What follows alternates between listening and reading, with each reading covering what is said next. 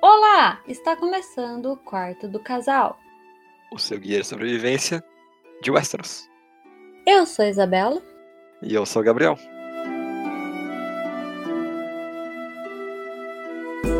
Continuando nossa série de especiais sobre a Song of Ice and Fire, hoje a gente finalmente chega no terceiro episódio, que é relacionado ao terceiro livro, a Tormenta de Espadas.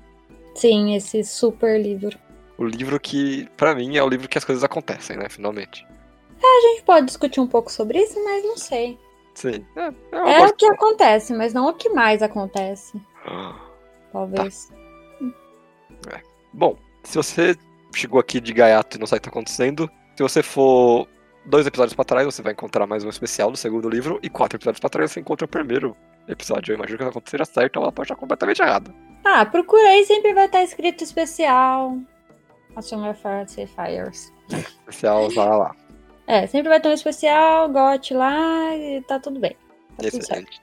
A gente recomenda que você escute os outros dois antes de de ouvir isso aqui. Sim. Mas se você já sabe tudo também dos livros, aqui é só mais um comentarinho sobre nossas opiniões. Sim. Então, bora lá. Estava falando na introdução, Isabela, Hum. esse aqui é o terceiro livro. Eu acho que, tipo, enquanto os outros dois acontecem muitas coisas também, mas é uhum. aqui o primeiro livro em que as coisas, elas, tipo, de fato chegam a uma conclusão. Sim. Ele não é o último livro da série, mas ele é o Não. final de uma boa parte do que a gente tá acostumado.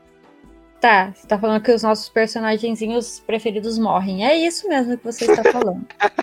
então tá bom. É, é um livro que quebra o status quo dos sete reinos. É, não, isso sim. Isso sim. E também, tipo, de tudo. Porque eles realmente acabam com uma leva de personagem e Sim. começa uma outra, sabe? É interessante também que nesse livro a gente tem uma prevalência da exploração de Westeros, de fato. A gente conhece muito lugar novo Uhum. nesse livro. É, a gente pode pegar os capítulos tanto da- do Bran quanto da Arya, que, tipo, cara, eles andam demais. Sim, sim. Até do Jaime também, que o Jaime ele faz um tour pelos reinos. Então, o Jamie ele fica mais nesse que a gente sempre fala aqui, que é das terras fluviais, enfim, aquele meioca do coisa, do mapa, que a Uhum. gente sempre fala aqui, que a gente não sabe como nomear, ele passa por tudo também nessa Sim. parte. É, acho, eu acho que nesses primeiros.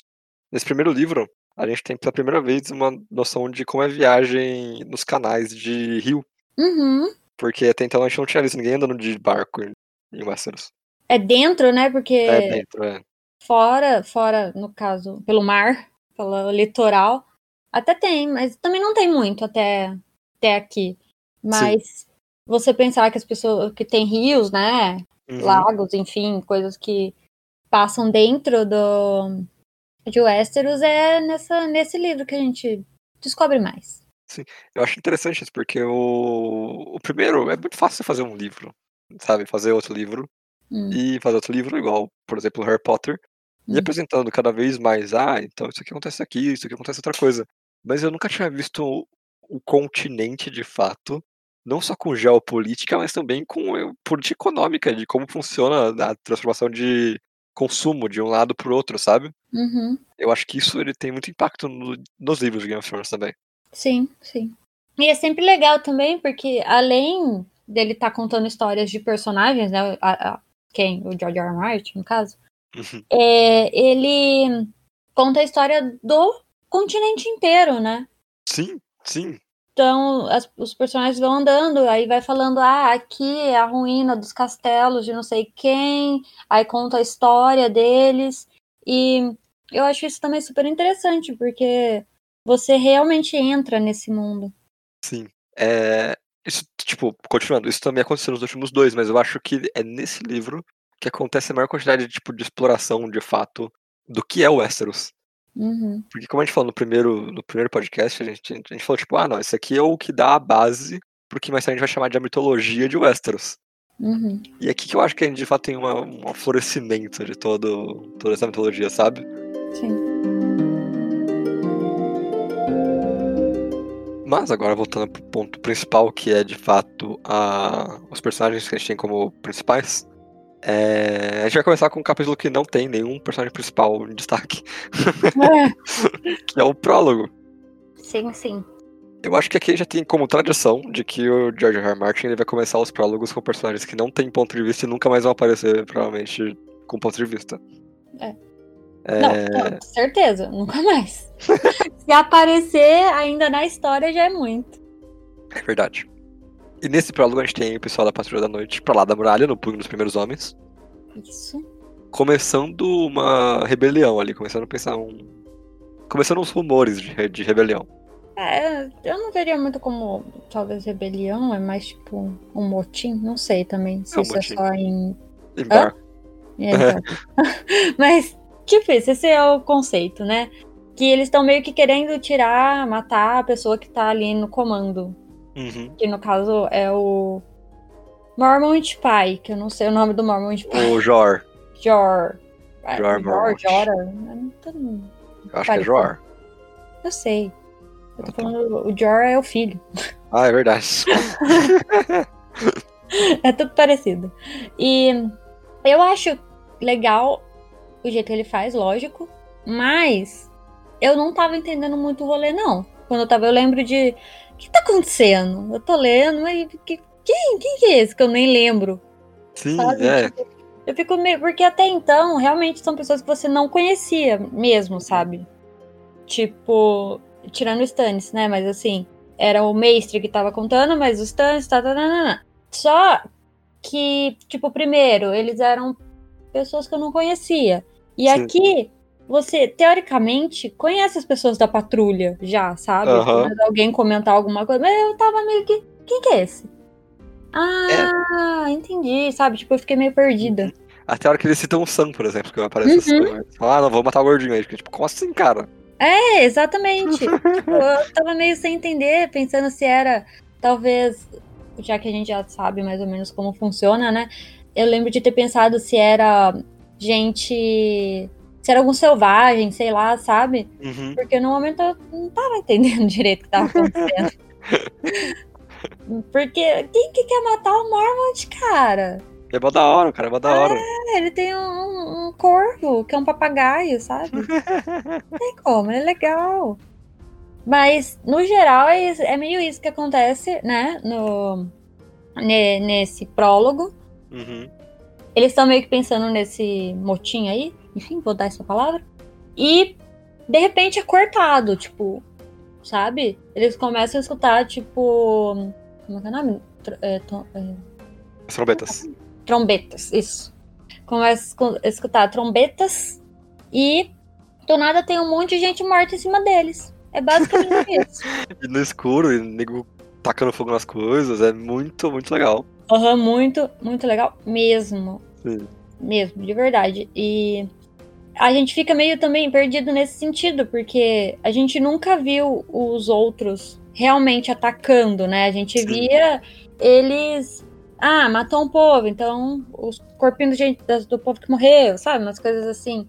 Uhum. Mas nesse negócio que aí você sabe o porquê o povo livre tá com medo, né? Sim. Eu acho que é aqui que a gente meio que liga essa chavinha de entender o que, que tá rolando mesmo. Exatamente, eu acho que é nesse primeiro capítulo que a gente finalmente tem, tipo, um pouco da ideia do que são os, os outros mesmo. Uhum. E aí que a gente descobre, tipo, eles não são só uns malucos mortos, eles são quase que, tipo, uma força da natureza. Sim, sim. E aí isso faz com que a Patrulha da Noite, que tá nessa. Tem um momento já meio conturbado, eles já estão mais enfraquecidos, porque estão no meio do nada, né? Uhum. Com uma garnição gigante. Uhum. E não tem como ir pra frente, porque eles já fizeram um scouting à frente pra ver como tá o pessoal do. Eles já sabem que o Mace tem uma força muito maior que eles. Uhum. Eles estão meio que tipo, ah, vamos fazer isso, né? Mas é assassinato, a gente fazer isso aqui porque é suicídio, basicamente. Uhum. E eles não podem ir pra trás também porque o Mormon tá falando, não, a gente tem que ir pra frente, a gente tem que ir pra frente. Sim. E se já tinha um papo ali de motim, agora vai ter mais ainda quando acaba esse. Massacre. Esse basicamente. e aí eles são forçados a voltar pra Fortaleza do Craster. Que é o pior lugar que existe na face da Terra. Meu. Exatamente. Só que não. Não, mas é horrível. É um lugar péssimo. E. É, então esse é o nosso prólogo. Bem calminho ele.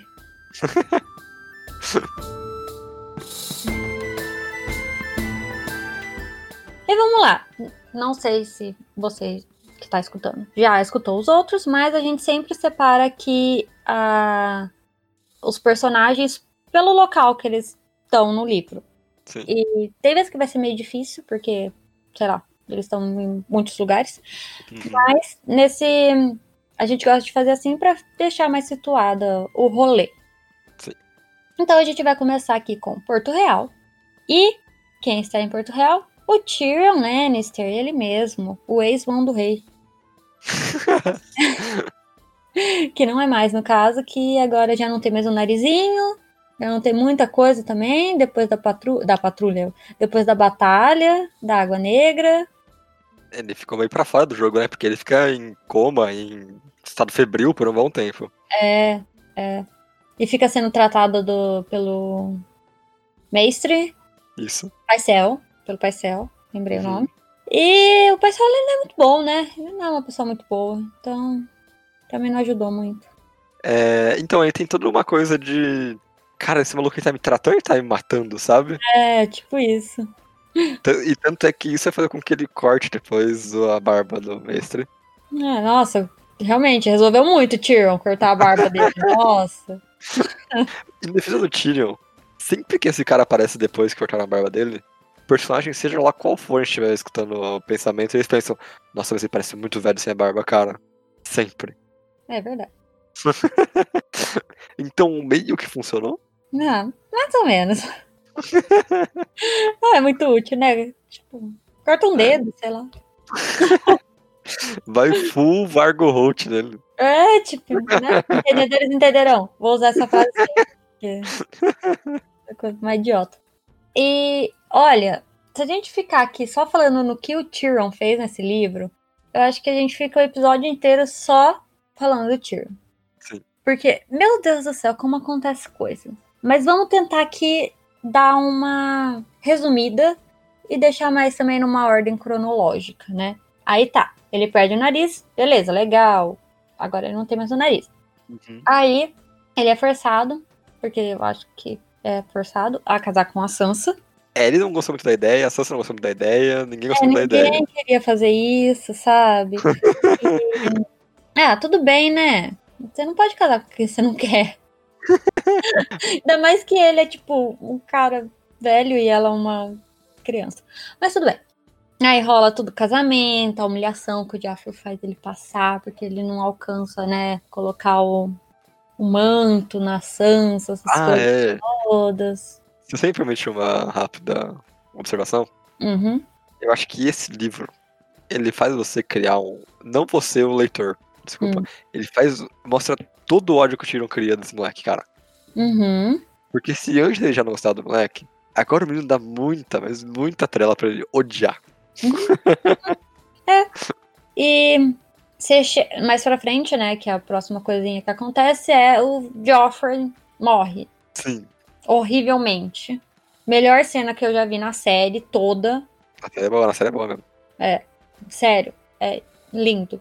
Acho que ele ficando roxo é maravilhoso. Que eles culpam o, o Tyrion por ter matado o Joffrey, né? Uhum. E aí você fica com uma pulguinha atrás da orelha. Sim. Ah, quem não mataria o Joffrey, sabe? tipo, olha tudo que ele fez o, o tio dele passar, sabe? Não, não é Uhum. uma pessoa legal.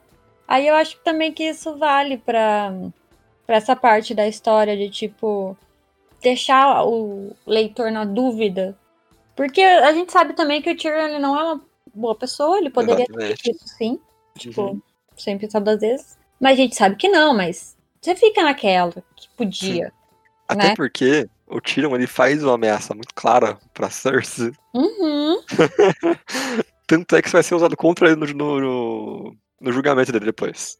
Sim. Ele literalmente fala que vai arrancar a felicidade da mão dela. Ele tam- eu tô falando, ele também não é aquela pessoa que a gente bota a mão no fogo, entendeu? Uhum. E o Joffrey também não ajudava. E eu gosto muito dessa cena do casamento, como eu falei, que é o casamento roxo nesse caso. Também tem a Sansa também nessa, nessa toda nessa coisa também é muito importante, né? Porque nesse caso ela era a esposa dele e tudo mais. Mas depois a gente fala da Sansa. e no meio disso tudo que eu falei antes de matar o Joffrey. Ah, é. Tem... Geopolítica, geopolítica de Westeros. Eita. Quer falar? Eu acho que eu vou assumir aqui um pouquinho, rapidinho. Tá. A gente ignorou sumariamente, Isabela, nos últimos dois livros. Não só a gente, como o George R. R. Martin também. Hum. A galera de Sunspear, de Lança Solar.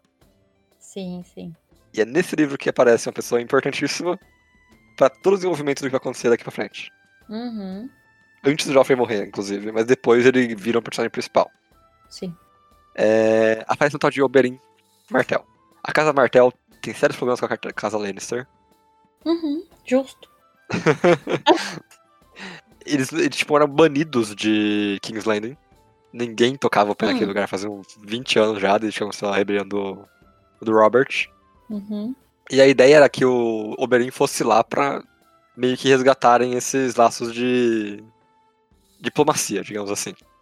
E acontece tudo isso que aconteceu. Vai lá, Isabela, para o de novo. É porque agora eu não ia falar bem disso, eu ia falar do rolê todo da Shay, mas tudo bem, pode ser também. Que tudo isso aconteceu antes do Joffrey morrer. que tem um rolê todo também da Shay com, sei lá, chato, entendeu? Chato. É porque ela, ela trabalha como na, no- na cozinha, alguma coisa assim, não é? Ela vai trabalhar sendo. Ah, acho que é na cozinha. Ou ela vira amiguinha da Sansa, ou ela vai trabalhar na cozinha, né? Ela, eu acho que ela fica um tempo trabalhando, tipo, na cozinha, e depois ela é. Quando ele casa com a Sansa, ela vira. Dama de honra, não é isso o nome. Tem um nome que elas dão no, no, no livro, mas agora eu não vou lembrar. Em Mas é inglês, tipo. Hã? em inglês é handmaiden. É, então. É, vira isso aí da, da Sansa. Uhum. Aí tem todo esse rolê, aí eles também, de novo, ah, ela passa escondida por buracos lá na Fortaleza Vermelha pra encontrar ele, blá, blá, blá, blá, blá. Aí ela fica com ciúminho, falando que a, que a Sansa vai roubar ele dela. Blá, blá, blá, blá. Isso é muito melhor na série, né? Até que sim. É bem mais Ah. legal na série. É que parece que a moça da série, ela tem um pouco mais de ódio do que a Shay do livro. A Shay do livro, ela tá meio... Ah, se ele me largar, eu não vou mais ter mais dinheiro, entendeu? Eu não vou mais Sim. ter essas, essas roupas bonitas. É muito mais, eu acho, que na série, na, no livro, por interesse. Na série, Uhum. ela aparece um pouco mesmo raivosa, tipo... Ai, meu Deus, você vai me trair. Sim, Aqui é eu acho que não. Aqui eu acho que tá bem longe disso e o Tyrion do livro sabe que ela nem gostava tanto dele assim. É, o Tyrion é meio iludido no livro, né? Uhum. É, Eu acho isso interessante. Ele não esquece que ele tá sendo de forma alguma enganado, mas ele também é meio iludido que ele acha que vai dar certo. Então, ele acha que ela vai continuar, tipo, com essa relação deles, entendeu? Uhum. Tipo, ele dá o que ela quer, ela dá o que ele quer e por aí vai. Sim.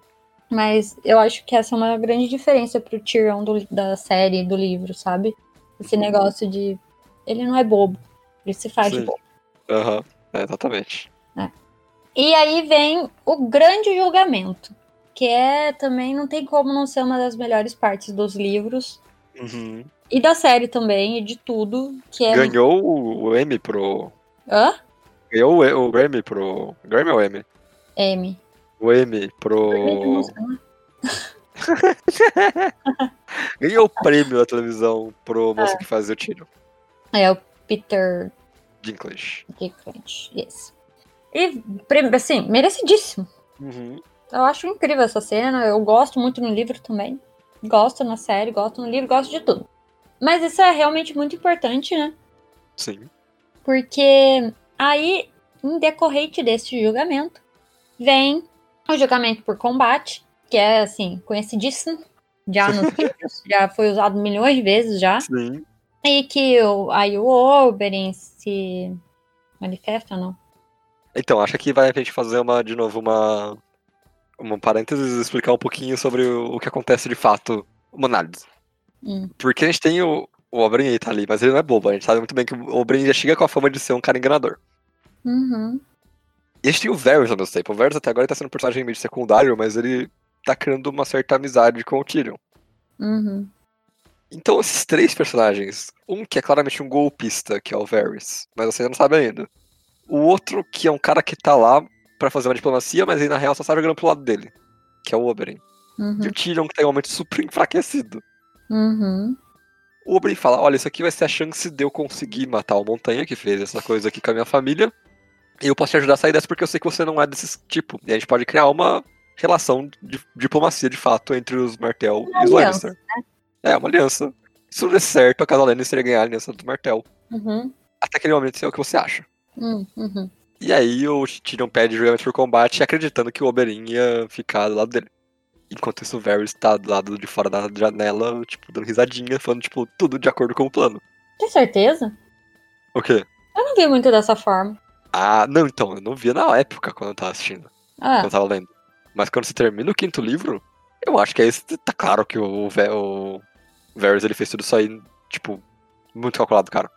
Não, eu entendo de tipo ele ter feito o negócio, sabe? De tipo, ah, vai lá, pega ele como o seu o seu Campeão. campeão. Mas eu não sei se tipo tava tudo no plano dele. Como ele ia saber que ele tipo, não ia matar o montanha ou a montanha, no caso a montanha, né? Ah, E não, então eu. Ele, tipo, deu errado então o plano, é isso? Não, não, não, eu acho que, tipo, entendi muito bem. A ideia era ter essa luta, ter esse aquecimento de novo entre as relações. Porque independente de quem ganhasse ali, a diplomacia entre os dois ia dar errado. Não sei, não sei. Eu não pensei nisso antes, mas não sei se, se, se eu entendo a sua lógica. Porque o Tywin ia ficar pistola que ele perdeu o bagulho, e aí ia de novo quebrar toda a relação que estão criando com os Martel. Mas por quê? Por que o Varys faria isso? Tipo. Enfim, Então, nesse momento a gente não sabe, né? Porque ele tá meio que. Ele ainda é o senhor dos sussurros. não, eu sei. Enfim, Não, então. enfim. Isso aqui, quando a gente voltar lá no quinto livro, quando a gente for pro quinto livro, a gente fala mais do Varys. É verdade, é verdade. Porque. Mas enfim, tem isso. Ele se, se voluntaria para ser o campeão do, do Tyrion. Uhum. Porque, enfim, matar uma montanha nunca ia ser ruim, então. e todo mundo sabe, tem aquela linda cena também, cabeças, cabeças explodindo e tudo mais. Esse capítulo é um primor, cara. Sim, O capítulo, esse capítulo do- da luta é um primor. Eu acho que. Uhum. Eu lembro de ler pela primeira vez e ficar, tipo, chocado. sim. É muito louco. Assim, é aquilo. Você sempre perde um pouco porque você viu a série e tal. Mas. Eu imagino que quem leu pela primeira vez deve ter, tipo, push, entendeu? Sim, sim, literalmente. Incrível. É, ó, E o Tyrion perde. E, assim, todos perdem, na verdade, né? Todos perdem, é. Todos perdem. Mas ele vai preso da mesma forma. E fica lá, morte. é, fica lá até alguma coisa acontecer. E o. Ele consegue fugir, graças ao Varys. Sim. E graças ao irmão dele, Jaime. Uhum. E aqui sim é uma das coisas mais importantes do Tyrion no livro. E Uhum. na série nem tanto, mas no livro eu acho importantíssimo. Sim. Que é a conversinha que ele tem com o Jaime. Porque a gente sabe que tem. Vamos lá então. Vamos por só contextualizar Acho rapidamente. que antes disso, antes disso, É. só vamos falar que isso tudo é, tipo, literalmente o livro inteiro, tá? A gente foi do primeiro, dos primeiros capítulos até o final no Tyrion. Sim. Esse é o livro inteiro, é muito demorado pra tudo isso acontecer. Sim, sim, lógico. Tava só resumindo aqui. Sim. E como eu disse, a gente podia ficar o episódio inteiro só falando do Tyrion. Mas a gente verdade. tava tentando resumir. a gente tem a Tissa, Taisha, como você preferir. Ela é a primeira esposa do Tyrion, que a gente conhece também no segundo livro ainda, no primeiro. Enfim, muito tempo atrás. É uma história. É, história que já foi contada no livro. Uhum. E a gente já sabe o que, que aconteceu, coisas ruins, blá blá blá blá. E aqui nesse momento em que o Tyrion tá fugindo lá por baixo da Fortaleza Vermelha, enfim, com o Jaime, eles têm uma breve história, uma, um, um breve uma, uma breve conversa. E eles estão meio que se despedindo e tudo mais. Aí, tipo, o Jamie, ah, eu devia essa pra você, que não sei o que, que não sei o que lá. Aí o Tyrion fica meio, o quê? Aí ele fala que tudo que aconteceu com a Tissa, Taisha, é, era mentira. que ela era só uma garota mesmo, uma camponesa, de boa, tá, né? E o Tyrion, pronto. Nossa, mas como o Tyrion. Nossa, eu não sei como o Tyrion não matou o Jaime nessa hora. Sinceramente. E ele ainda manda um, é, realmente fui eu que matei mesmo o Joffrey, então, seu filhinho. É, sim. eu mesmo. Tenta então, se vingar. É, que nada a ver, porque o time nem liga pro Joffrey. Mas ele fica muito bravo. Isso, isso da, da Tasha aí vai ficar, nossa, para sempre. para sempre, sempre, no personagem. Define o personagem. Sim, e eu acho até que, tipo, é isso que faz ele querer matar o pai dele. Uhum. Sabe? E acho aquelas bem justo. eu estou falando pelo livro, tá? O livro, personagem, pessoas que matam pessoas no livro. E, e tudo isso, sabe? De tipo, matar a Shay porque a gente acabou deixando passar, mas a Shay ela testemunha contra o, o Tyrion no julgamento dele. Uhum. E aí ele encontra ela lá no, com o Tywin, mata ela, mata o Tywin, e é isso, entendeu? Todo mundo sabe a história. Sim. E foge, e vai embora. Vai pra Essos. Vai pra Essos, vai atrás do Varys. Onde o Varys levar ele, ele foi. Agora a gente passa por dois andares na Fortaleza Vermelha. É. e encontra a Sansa, a loba sequestrada. É, coitado. E, infelizmente, falar sobre a Sansa é falar um pouco sobre o Tyrion também nesse livro, porque eles estão juntos na maior parte do tempo. É, meio que isso que eu falei também no, no do Tyrion, né? Sim. Porque eles estão casados, então muita coisa é. ali junto acontece. Sim a, a Sansa é interessante que, tipo, o Tyrion, ele meio que defende ela de tudo que pode acontecer de errado com a menina, porque ele hum. tem um pouco de compaixão com a menina. Bem pouco, mas tem. Mais do que o Joffrey tinha. Uhum. E ela sai para conversar com o Dontos, que é um cara que ela salvou no outro livro, uhum. e que ele meio que tá falando que vão fugir juntos. É, ele vai ser o salvador dela, o príncipe é. encantado. E a gente pode esquecer também que a Sansa, nesse livro, ela foi completamente descartada de ela não é mais a presidente do rei. Uhum. Agora ela é só uma menina sequestrada de fato, que tá é. lá em King's Landing. Uhum. E é a casada com o Tyrion, que ninguém é. gosta também, então é qualquer ela, coisa.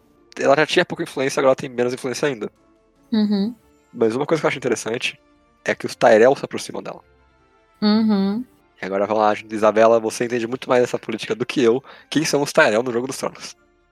Vamos lá então. Quem que são os Tyrell? Primeiro, é uma casa da Campina, só para situar aqui, que é um pouco mais para baixo ali de Porto Real. Eles são os. Aí ela, eles são essa super casa, né? Que tem vários, vários vassalos e tudo mais. Uhum. E o que que acontece? Eles estavam meio que. Não sei se, né? Lembra do segundo livro. Eles eram. se juntaram com o Rain Baratheon, Isso. correto? Uhum. Correto. Porque o Rain chamou eles, porque ele gosta deles. Basicamente, é. e eles eram apoiadores dele, aí ele morreu. E aí o que, que a gente faz, né? O nosso rei morreu. Eu fico muito impressionada com a inteligência dessas pessoas, do Starrell, do Starrell em específico. Porque uhum. Até ali, com o Randy, eu acho que eles estavam meio que indo pelo coração. Aí depois eles falavam, não deu certo? Então vamos ser inteligente, né? Vamos lá com o povo que manda de verdade. Aí eles se juntam com os Lannisters. Sim, e a gente não pode esquecer também que os Tyrell, eles são a casa mais rica depois dos Lannister. Uhum. Alguns dizem que atualmente tem a casa mais rica do que os Lannister. Hum, é que atualmente fica muito difícil para saber quem é o mais rico, porque tá todo mundo pobre. Acho que atualmente fica difícil, mas eles, eram, eles eram bem ricos, eles tipo financiaram várias coisas do, dentro do livro para reino ali. Sim. Né? E quem são eles? Só para falar. Quem que é mais importante de todos? A Marjorie Tyrell, que mais pra frente vai casar com o Joffrey, que é nesse casamento que o Joffrey morre. Ok? Ok. Tem a mãe, no caso a avó, a gente tem a avó dessa Marjorie, que é a pessoa que pensa em tudo, que é a Olena. Todo mundo viu o meme da Olena. Ah, no final. Grande Olena. Hã? Grande Olena. Grande Olena, todo mundo gosta dela. Sim. Aí o filho, como até ela mesma fala, é um burro, então deixa ele pra lá. Então, no livro não tanto, né? Ah, eu acho. Você Eu acha? Eu acho que ainda quem manda sempre é a Olena. Ah, ok. Não, mas eu acho que Tipo, a- a- os pitacos, sabe? Eu acho que ele só sofre ah, o mesmo emburrecimento que o filho do. que o irmão da Cat sofre na série. Não, eu acho que na série os dois são, tipo, descartáveis. É, eles são palhaços. É, ridículo, até. Aqui eles só são meio. Eles, vamos dizer assim, eles não têm a malícia Sim, é, Sim. sim. que tem que ter pra você jogar o jogo dos tronos. Uhum. Então, no caso dos, dos, dos Tyrell, eu acho que quem manda ali é a Olena. Sim. Nesse caso, da inteligência. Ok. Mas não que ele é, tipo. Um pouco. E voltando, o que, que a gente quer falar da Sansa com os Tyrell? Teoricamente, numa, numa um caso hipotético ali na história, era pra Sansa casar com o Loras Tyrell, que é irmão da Marjorie Tyrell. É. Que todo mundo acha assim, no livro não deixa tão claro, mas todo mundo acha que. Acha não. Todo mundo sabe que ele namorava o Rayleigh Sim. tinha um caso com o Erling, sei lá. Não sei o que, eles tinham. E ela ia casar com ele. E aí eles iam ter uma Stark com eles. Porque a casa Stark tava, né, em guerra ali e tal. Sempre bom guardar um, um cantinho ali pra você. Claramente os Lannisters, mais precisamente o Tywin, pegou esse rolê, falou: não, não, não. não vai acontecer. Casa com meu filho pra você, pra eu ter um pedacinho dos Starks. E não Sim. você, Stark. E a Sansa acaba caçando com o Tyrion. Fica muito triste, porque Loras, lindo Não. Loras. O cara E mais é lindo. legal. É legal Hum. também que ela cria toda na cabeça da quando escuta essa ideia inicialmente, ela fica tipo, nossa, consegui sair daqui, cara. Não, perfeito. Nossa, agora já era, agora deu tudo certo. Não, ele, ela ia casar com o Loras mesmo. Era o irmão do Loras, o, É. o. Tá certo. Porque Isso. o Loras virou. O Loras ia casar com a. com a outra moça.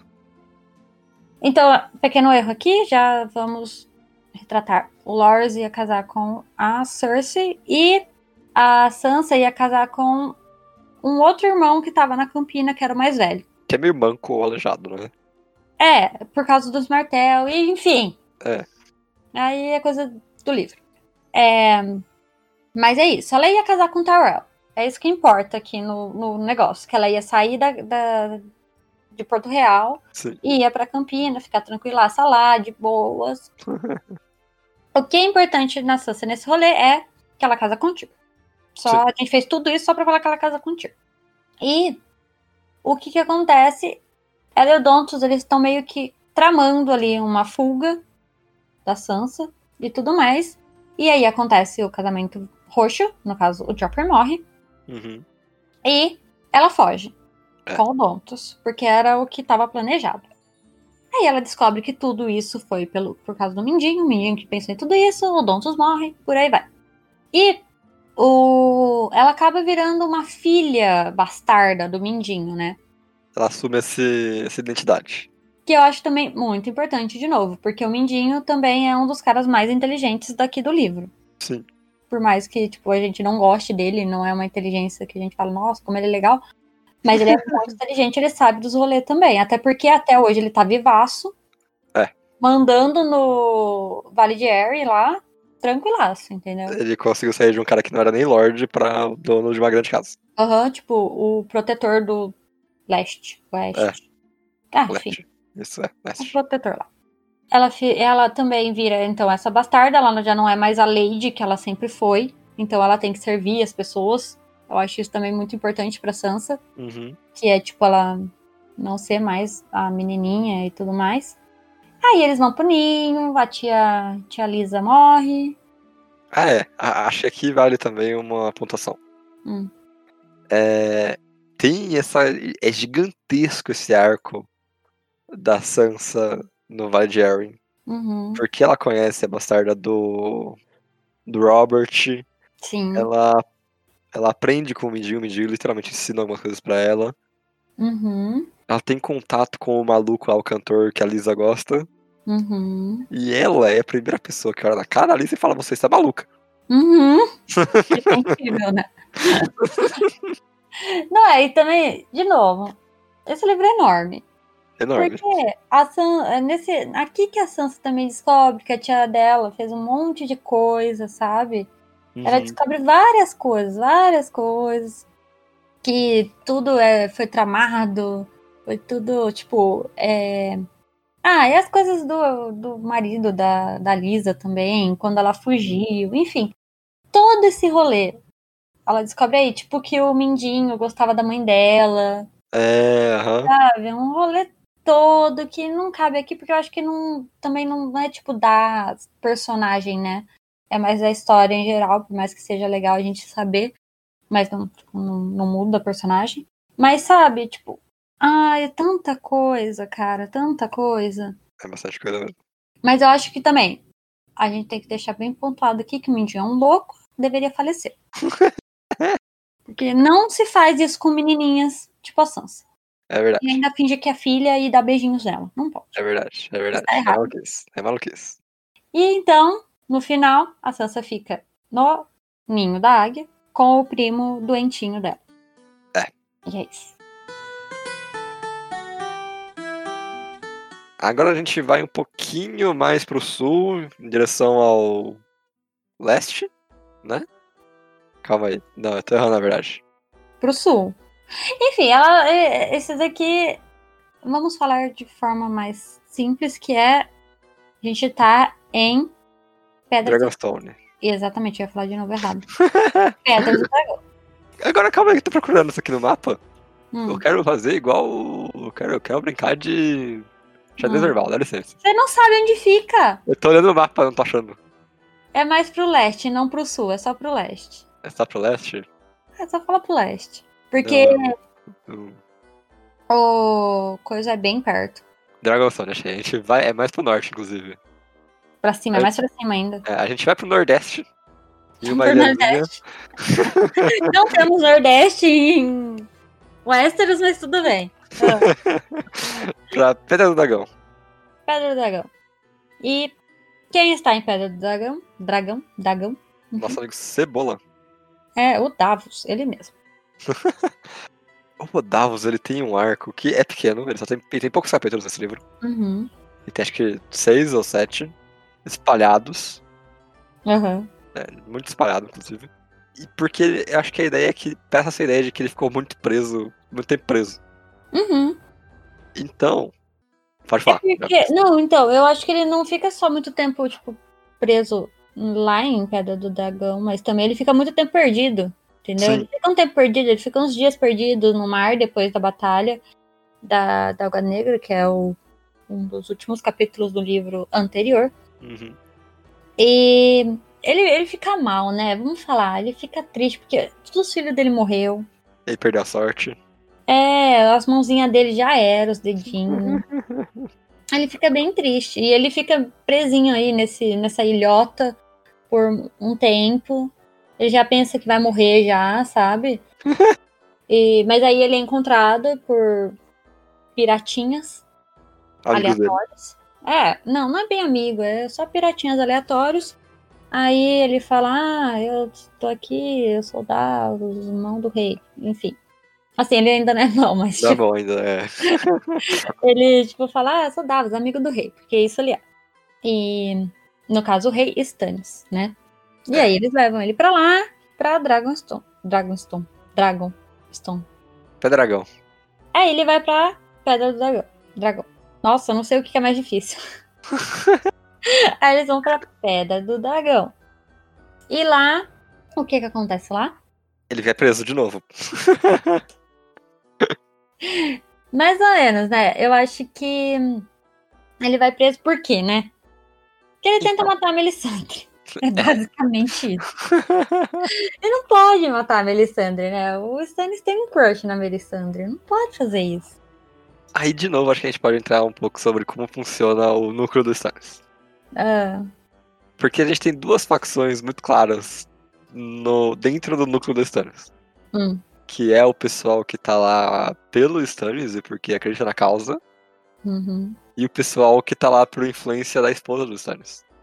uhum, Que ela tem uma certa influência, é uma casa grande de outra parte do país. E eles têm vários vassalos, na verdade, grande parte do exército do Stannis é feito da casa dela. uhum.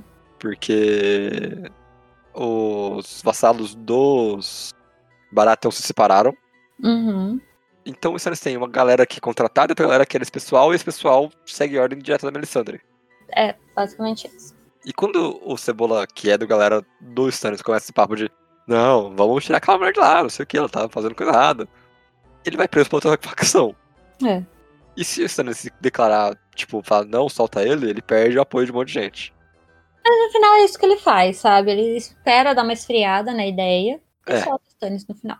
Ah não, ele dá uma política brasileira total, cara. Ah! Já faz Literalmente tempo política brasileira. Mas, enfim, né? E nesse tempo que ele fica preso também eu acho legal a gente falar que ele cria uma relação. Ele já tinha, né? Mas cria uma relação maior ainda com a Shireen, que é a Uhum, filha do Stannis. Sim. Né? Que ela vai lá conversar com ele de vez em quando. É bem de vez em quando, quase nunca. Ele curte falar com os, com os caras que estão prendendo ele também. É, sabe? Mas é bem simples, eu acho, esse cap- esses capítulos do Davos, sabe?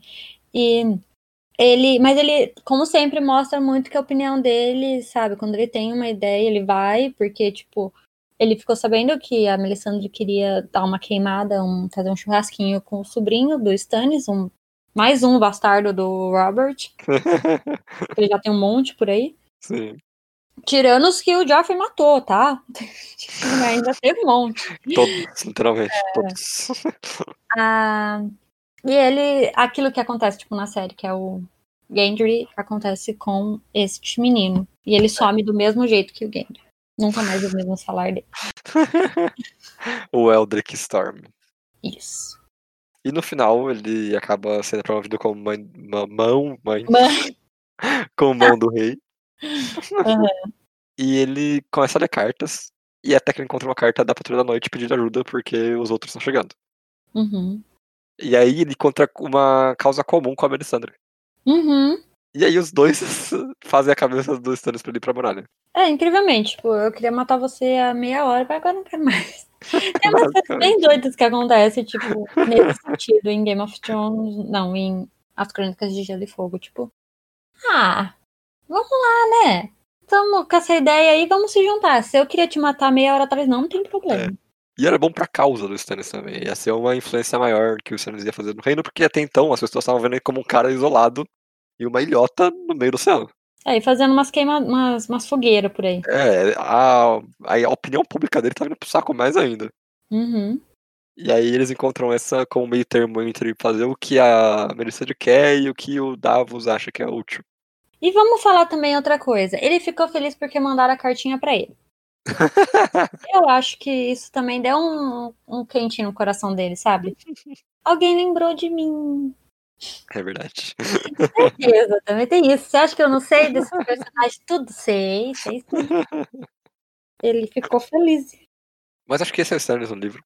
Hã? É, acho que esse é o Stannis no livro, né? Eu acho que esse é o Davos no livro. Ah, esse é o Davos no livro.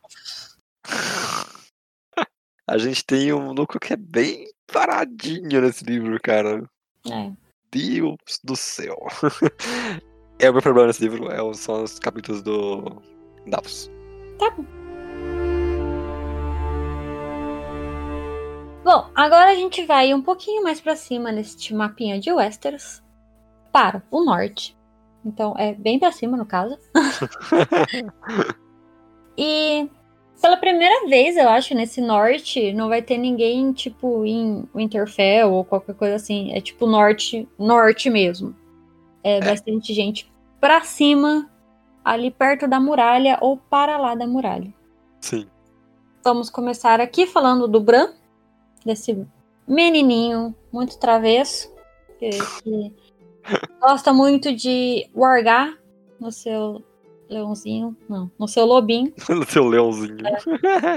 No seu lobinho, né, no verão, que a gente gosta bastante do verão também.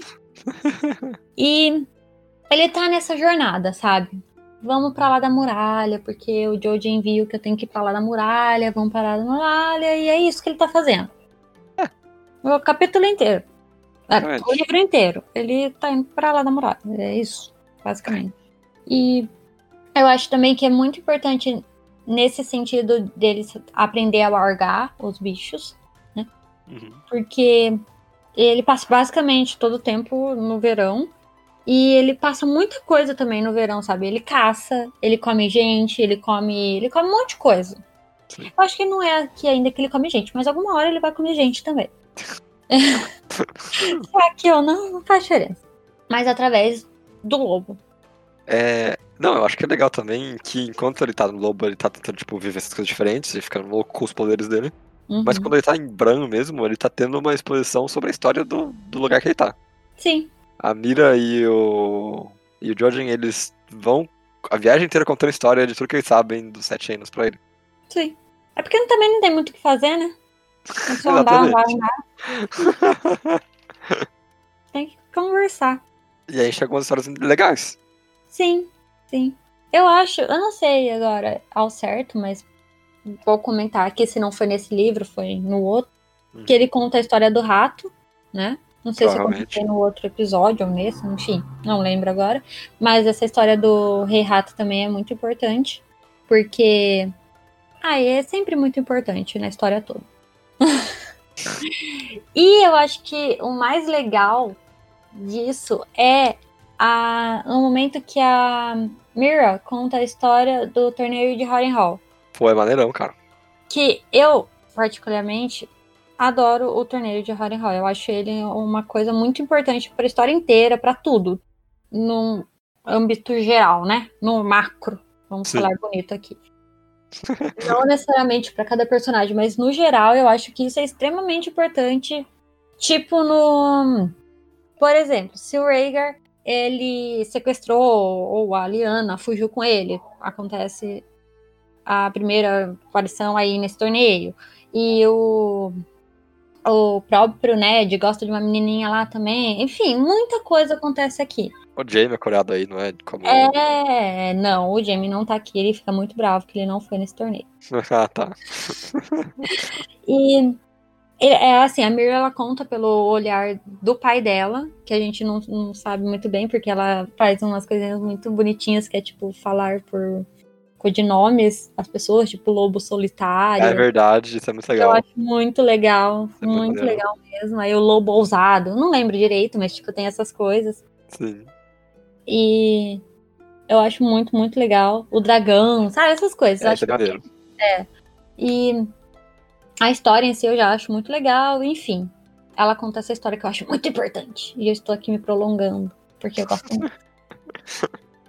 e eu acho que ah, a história que eu mais gostei é essa, mas tem várias outras historinhas também. Eles andam, eles param nos lugares, aí fala que, ah, e aqui nesse ponto foi onde a rainha, sei lá o que, Targaryen parou para almoçar. Sabe umas coisas É, fala do GIF também.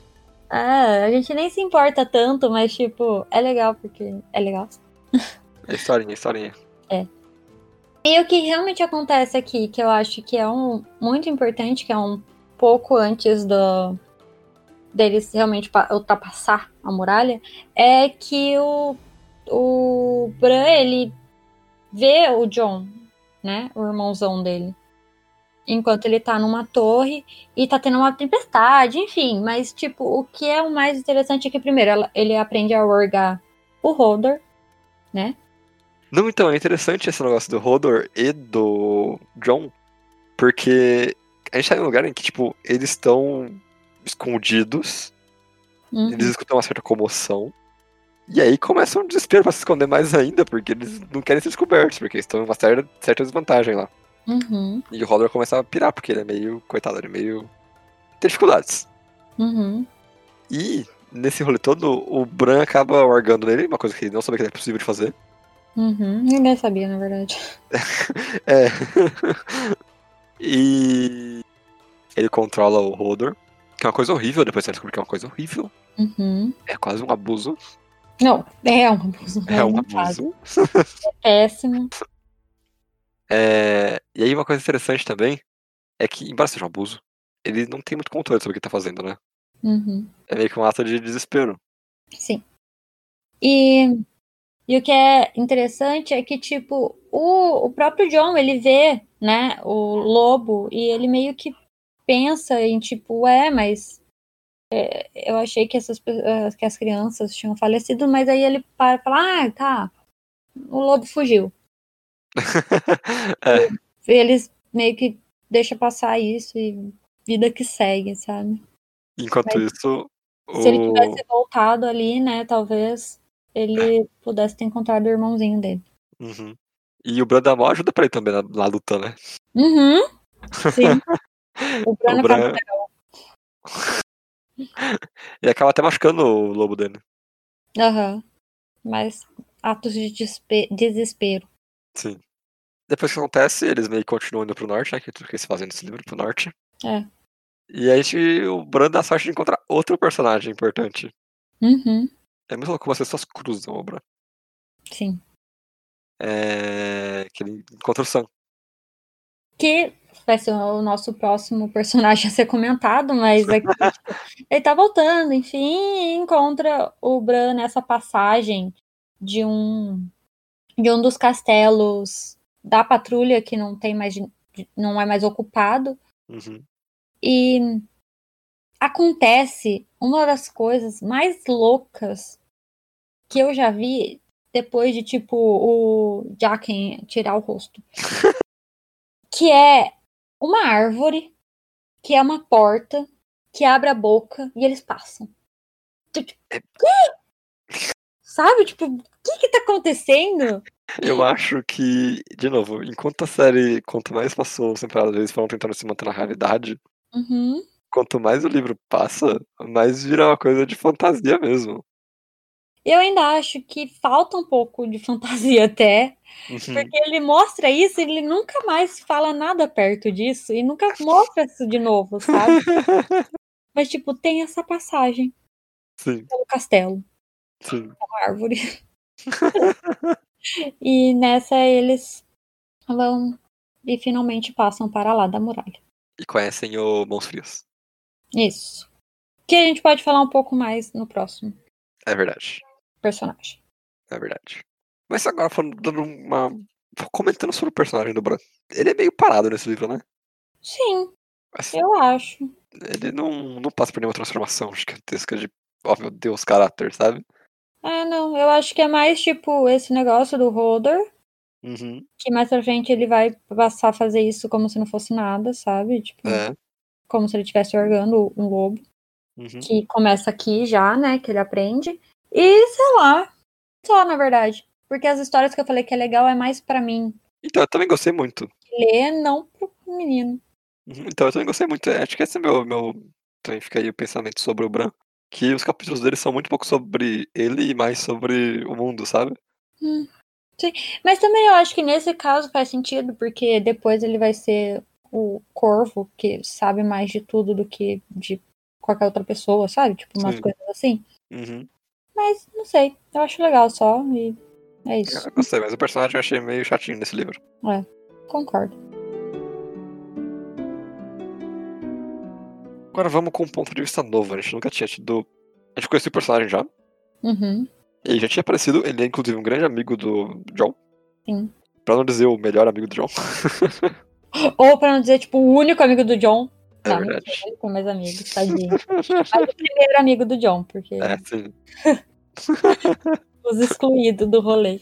Um outro jovem que também tinha um futuro promissor igual o John, mas foi pegar o preto. Ué, foi forçado. Foi forçado pelo pai maluco. Ai, cara, eu tenho uma dó do céu. O pai dele é muito, muito do mal. É, o cara é meio evil, mano. É, depois a gente vai ver só ele mais pra frente. Tipo, ele só é um idiota. Só Ele é isso. maluco completo, ele é total maluco completo, sabe? Não é tipo um maluco pro lado do Bolton, mas é um maluco, tipo. Ai, um super conservador, sabe essas coisas? É, é, exatamente. Sem tempo pra esse pai. Quando a, a, a Daenerys matou ele na série, eu fiquei bem feliz. É verdade. Bom, mas voltando pro personagem. Sim. O Sam é um cara gordo que sempre que o George R. R. Martin pode falar que ele é gordo, ele fala que ele é gordo. Cara, deixa eu. fa- Eu preciso falar disso. preciso falar disso. O George R. R. Martin, ele tem algum complexo, alguma. Eu não sei, ele tem um problema muito sério que ele tinha que levar pra terapia e não pros livros. Que ele, tem uma coisa de falar que todo mundo é gordo sem necessidade alguma. Tipo, o Sam está andando e ele é gordo. O Sam, ele está sentando e ele é gordo. Ai, eu não sei. Alguém pensou no Sam. Ai, eu lembrei daquele menino que matou o Walt Walkers e é gordo. Aham. E, tipo, isso não precisa, sabe? Eu acho totalmente desnecessário. Uhum. Eu, e, tipo, não é só com ele, mas é mais com o Sam, mas tem com todos os outros personagens. É, é sempre tem isso. Sempre. E eu, eu me incomodo bastante, porque é muito, muito chato. Eu posso dar uma, uma ponto de vista? Hum. A gente. O. A gente sabe que o George ele se reflete muito no sangue, ele já falou isso em algumas entrevistas. Uhum. E se pro George, e porque que também é gordo, Hum. não seja um reflexo de tudo que ele sente ao ser um ser humano gordo, sabe? Então, terapia, não no livro. É, sim. né? Bem simples, sabe? Eu acho que ele não precisa descrever isso em todas as ações que o Sam faz. Eu acho isso horrível. Eu, eu, eu realmente acho isso ruim pro personagem. ele não é definido por. Ah, ele é gordo. Porque não dá, gente. Não, não faz sentido. Isso me deixa muito bravo, sabe? Uhum. Porque no começo eu não, não notava, sabe? Pra mim era tipo, ah, ele descrevendo uma característica, mas não. Não é isso. Ele É. fala toda hora isso, toda hora. Mas enfim, voltando pro personagem de novo. O Sam ele tem essa coisa de que ele é o personagem que mais estuda depois do. do Tyrion. Uhum. Eles têm intelectos. Oh meu Deus, lei. É, ele só lê em livros. Eles leem livros. Todo mundo pode ler livro. Mas o Sam ele gosta de ler e ele não se vê tanto como um lutador. Uhum. O Tyrion, por mais que ele fale, ah, não, eu sou um anão e tudo mais, ele vai pra luta, ele dá uns, uma machadada quando precisa. Sim. Já o Sam não, o Sam ele é um cordão. Basicamente. Nossa, tem hora que só no começo do- dos livros, principalmente, que aqui aí a gente já conhece ele. Uhum. Mas no começo, nossa, como era chato. Ah, na verdade, aqui também, que é mais na- nele, sabe? Ele, ai, eu não consigo, eu sou muito ruim, ai, eu não dá pra fazer mais, ai, eu sou muito ruim, ah, não sei o que, ai, eu sou gordo, e aí por aí vai. Sim, sim, é bem Ele é isso. bem chato. Só dá pra falar, reage, pelo amor de Deus, reage. E é muito chato, tem hora que me cansa. Mas coisas importantes acontecem no capítulo dele. É, o Sam ele acaba vendo o, todo o motim de Craster Keep, Uhum. que é bem legal, porque eu acho que a importância do Craster Keep não é nem tipo o que acontece com o Mormont, é você ter a ideia de que isso pode acontecer com outras pessoas. Hum, não sei. Porque quando você vê um Lorde Comandante sendo morto pelas pessoas que ele devia mandar, isso abre a possibilidade de acontecer de novo. Pode ser. Mas aqui também é meio que aquele negócio de não gosto de ninguém, tá? Você gosta dele, eu vou, te- eu vou matar ele. Tipo, também tem bastante disso. Uhum, sim. Mas interessante também ver dessa. Assim, essa batalha em si também é bem ruim, sabe? Um monte de gente morre, ro- rola um monte de coisa, e as mulheres que tá lá, as filhas barra esposas do Craster também só vão se ferrar. Mas a primeira machadada que sai ali no rolê é bem legal. É bem maneiro aquele momento antes da explosão acontecer, sabe? Hum, uhum. É legal, assim. Até se sente até no livro que eles dão uma respirada e falam, ixi, isso aconteceu, então vamos ter que fazer alguma coisa, sabe? Uhum. É, eu acho isso muito legal também. Uhum. Esse, a, calma, a última calma, sabe? Aham. É, tipo, as pessoas estão aumentando, aumentando, aumentando, aí tudo calma, e aí explode de vez. Isso é muito legal. Porque até é, no momento que alguma coisa acontece, eles estavam lá sentados comendo, sabe? Sim, Mas. Atenção, você sente atenção, tem uma tensão. O povo já É. queria matar o Mormont, e atenção, e atenção, e atenção, até que vai, entendeu? Sim, é muito bem construído. Uhum. George. R. Martin brilhando quando ele quer. Quando ele quer. E o Sam é gordo. Ê, Isso, é gordo, e aí ele abraça o Mormont, fica lá. E fica chorando e fala, eu não vou conseguir É, fazer. Aí ele vê a, A Gilly, tudo faz sentido na cabeça dele, de alguma forma. E ele tem uma explosão de coragem e salva a menina. E salva a menina, é. Ele com o foge. É, com o bebê. Mas uma coisa que a gente pulou, Isabela. Na verdade, eu pulei, eu vou pegar a tua culpa pra mim. Hum. É que o Sam mata um outro. Ah, então, é que acontece meio que. De... A gente não pulou, não, calma. É, Isso acontece depois, eu acho, do. É depois? Acho que é antes. Na série é depois. Ele mata antes dele fugir? Não, ele não tá com a Gilly aí. Não, então, ele mata quando eles estão indo pra Fortaleza de Craster. Não, eu acho que ele mata. Porque ele ganhou o apelido, todo mundo viu ele matar. eu sei- É. Todo mundo viu ele matar. Mas era enquanto eles estavam indo da fortaleza pro. Muralha, não Pra é? muralha? Ah, é? Nossa, que coisa, voou tudo na minha cabeça. Enfim, mas. Voltando. Voltando, é, o Sam, ele mata um outro quando eles estão indo pra Fortaleza de Craster. Uhum. E é o primeiro a fazer isso de forma que não envolve fogo. Sim. Porque o John ele descobre uma certa. um bagulho com obsidiana e uma corneta. Uma corneta. Tem pessoas que. não- Não sabe nada dessa corneta. Então, tem quem fale que a corneta é a corneta do inverno. Vai saber. Eu acho que ia ser muito. é, ia ser o ápice da conveniência, cara. É porque já foi tanta corneta e tanto treco desse no livro, e nenhum deu certo. Daí pode ser que dê. Mas é, é muito conveniente, tipo, ele encontrou o bagulho jogado na primeira vez que ele foi pra lá, sabe? Tem gente que mora lá, tem gente que faz o. patrulha lá. Ah, é que. John, ele é o John, né? É verdade, o John é John. Targaryen, né? É, entendeu? Ele tem esses rolês da sorte.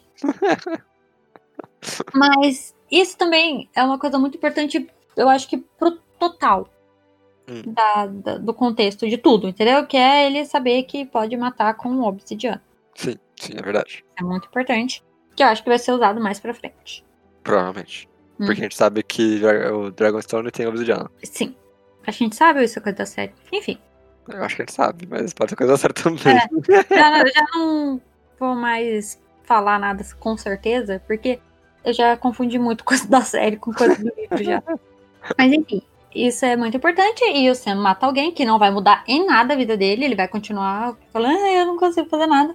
Mesma coisa pra sempre. Ele vai continuar falando isso. E ele é mais zoado por ter matado um outro do que realmente alguém ia lá falar, olha, bom trabalho. É verdade. É, porque as pessoas são muito do mal. E ele foge com a e é isso aí. E encontra o Mãos Frias. E encontra os mãos, os mãos frias. Agora, Isabela. É. A gente pode falar um pouco sobre o personagem do Sam. Hum. E qual que é a função dele no livro. Hum, Uma coisa que eu acho legal Hum. é que a gente tem a visão do John, geralmente, da, da, parte da noite. Sim. E John, querendo ou não, é um cara que é corajoso, ele não pensa duas vezes a gente tá no perigo. Pra ele, os amigos dele são meio que, tipo, pessoas que têm redenção. uhum, Na cabeça do Sam, a gente não sabe que as pessoas são um bando de maluco. sim. Eles são todos os desequilibrados mentais. Que provavelmente não valem a roupa que vestem. Até aí quase ninguém no mundo de as coisas de fogo prestam, mas tudo bem. E uma coisa que eu acho que, que nesse livro acontece com uma certa frequência é o Sam aprendendo a lidar com, tipo, animais, a lidar com as mensagens. Porque o mestre Aemon tá passando, você já tá passando essa ideia de que ele vai ser o mestre. Uhum, E a gente sabe que os mestres, eles têm uma coisa contra a magia nesse mundo. sim. Só que não tem como ser contra a magia nesse mundo. Ainda mais pelo que, tipo, o Sam já viu, né? É, pois é, tudo que ele já passou. É. e eu acho que a gente vai ter aí uma coisa interessante, porque o Sam, no futuro, no próximo livro, exatamente, a gente vai poder conversar um pouco mais sobre isso. Uhum, Nesse livro ele conhece o Monsurius, sim. que parece que é um zumbi que manteve a consciência de quando, quando ele era um homem ainda. Ele é um outro mal feito. É, né? Tipo isso. Uhum, De alguma forma ele virou um outro, mas que retém consciência e que não quer só explorar o frio por aí. isso. É um personagem que ele é muito, mas muito enigmático até hoje. Uhum. Eu sei pouquíssima coisa sobre o Monsurius. E eu Mas acho bem difícil que a gente vai saber. Você acha? Não sei, não. Eu, eu, eu acho que tem coisa que o George R. R. Martin ele coloca ali Hum, e talvez não seja pra gente saber realmente o que é, sabe? uhum. É tipo, é isso aí, ele é meio gente e meio outro. Talvez ele não. Talvez sim, mas tô falando, sabe? De tipo, talvez é isso aí. É, a gente já viu umas teorias sobre quem pode ser a mão fria. Uhum. Na, na série a gente tem a certeza de que é o Uncle Benjamin. Isso não faz o menor sentido. no livro a gente já sabe que ele é mais velho do que o Uncle Benjamin. Uhum. E também que aparentemente ele é mais. é, tem mais conhecimento sobre aquele ambiente. Sim. Eu já vi teoria falando que ele é o, rei, o antigo rei da noite. Pode ser, sabe? Tipo, ele pode ser muita, muita coisa, sabe? Ele pode ser, sei lá, um, um filho lá. Porque também até hoje a gente não sabe o que os outros faziam com os filhos do Craster. É verdade. Tipo, sei lá, pode ter dado errado, talvez. Sabe? Pode ser tanta coisa também que melhor nem ficar pensando. Mas eu vou falar qual é a minha teoria favorita do, do Mãos Frias. Que ele só seja um cara que morreu há muito tempo da Patrulha da Noite. Hum. Que se fosse honrado, que seja, ele fosse de qualquer casa, sabe? Mas uma pessoa pequena. Hum. Ele é só um cara que conseguiu fazer isso, sabe? Sim. Eu acho que eu gostaria muito que fosse isso, e não algum, tipo, o Rei da Noite mesmo, sabe? Essa figura histórica importantíssima das É. lendas. Eu queria que fosse uma pessoa só que consiga um pouco de poder. Então, é, é meio isso que eu acho, tipo, né? Não, não é só uma pessoa lá. Isso eu acho realmente, nem que é uma teoria, tipo, alguém que. Alguma coisa lhe deu errado. Tipo, ah, ele tem sangue direto de algum. De, tipo, sei lá, criança das florestas, alguma coisa assim, sabe? Uhum. Só é uma pessoa que o rolê de virar um outro não deu certo. Sim. É tipo isso.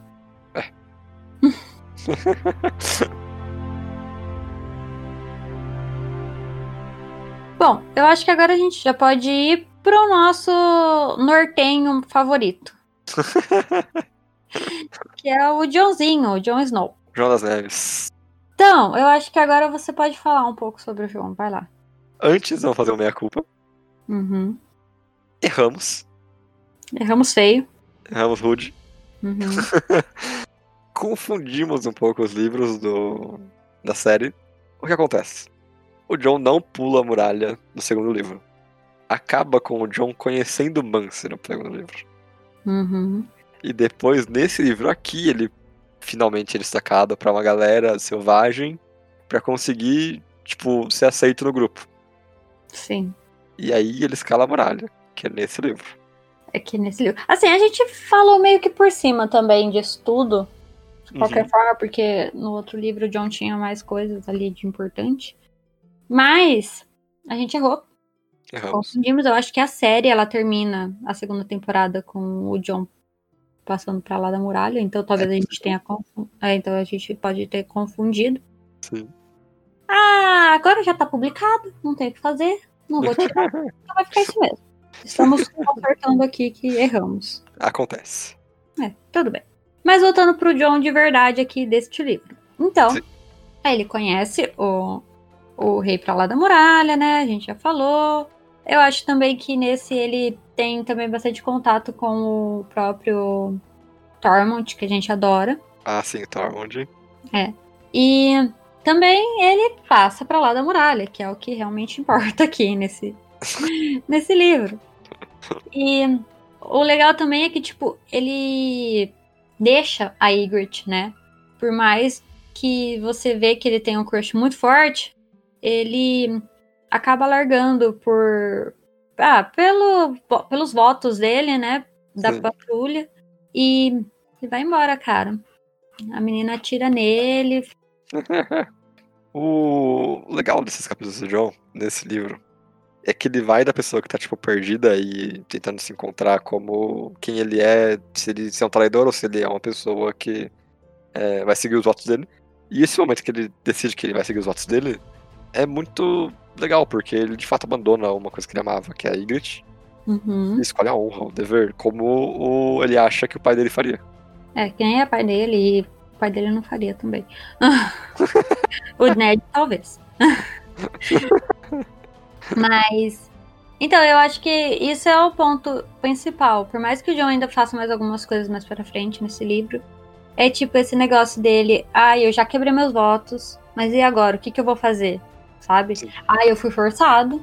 O, o moço lá, o meia-mão lá, falou pra eu me juntar a eles. Eu fiz o que ele falou, mas eu quebrei meus votos. Sabe? Ele fica muito nessa, nesse dilema na cabeça Sim. dele. Uhum. E no final ele escolhe voltar, mas tipo, isso não muda, sabe? O que ele fez. Então É. as pessoas da patrulha não vão simplesmente perdoar ele. É. Mas ele também sabe disso, enfim. Eu acho muito interessante essas dualidades.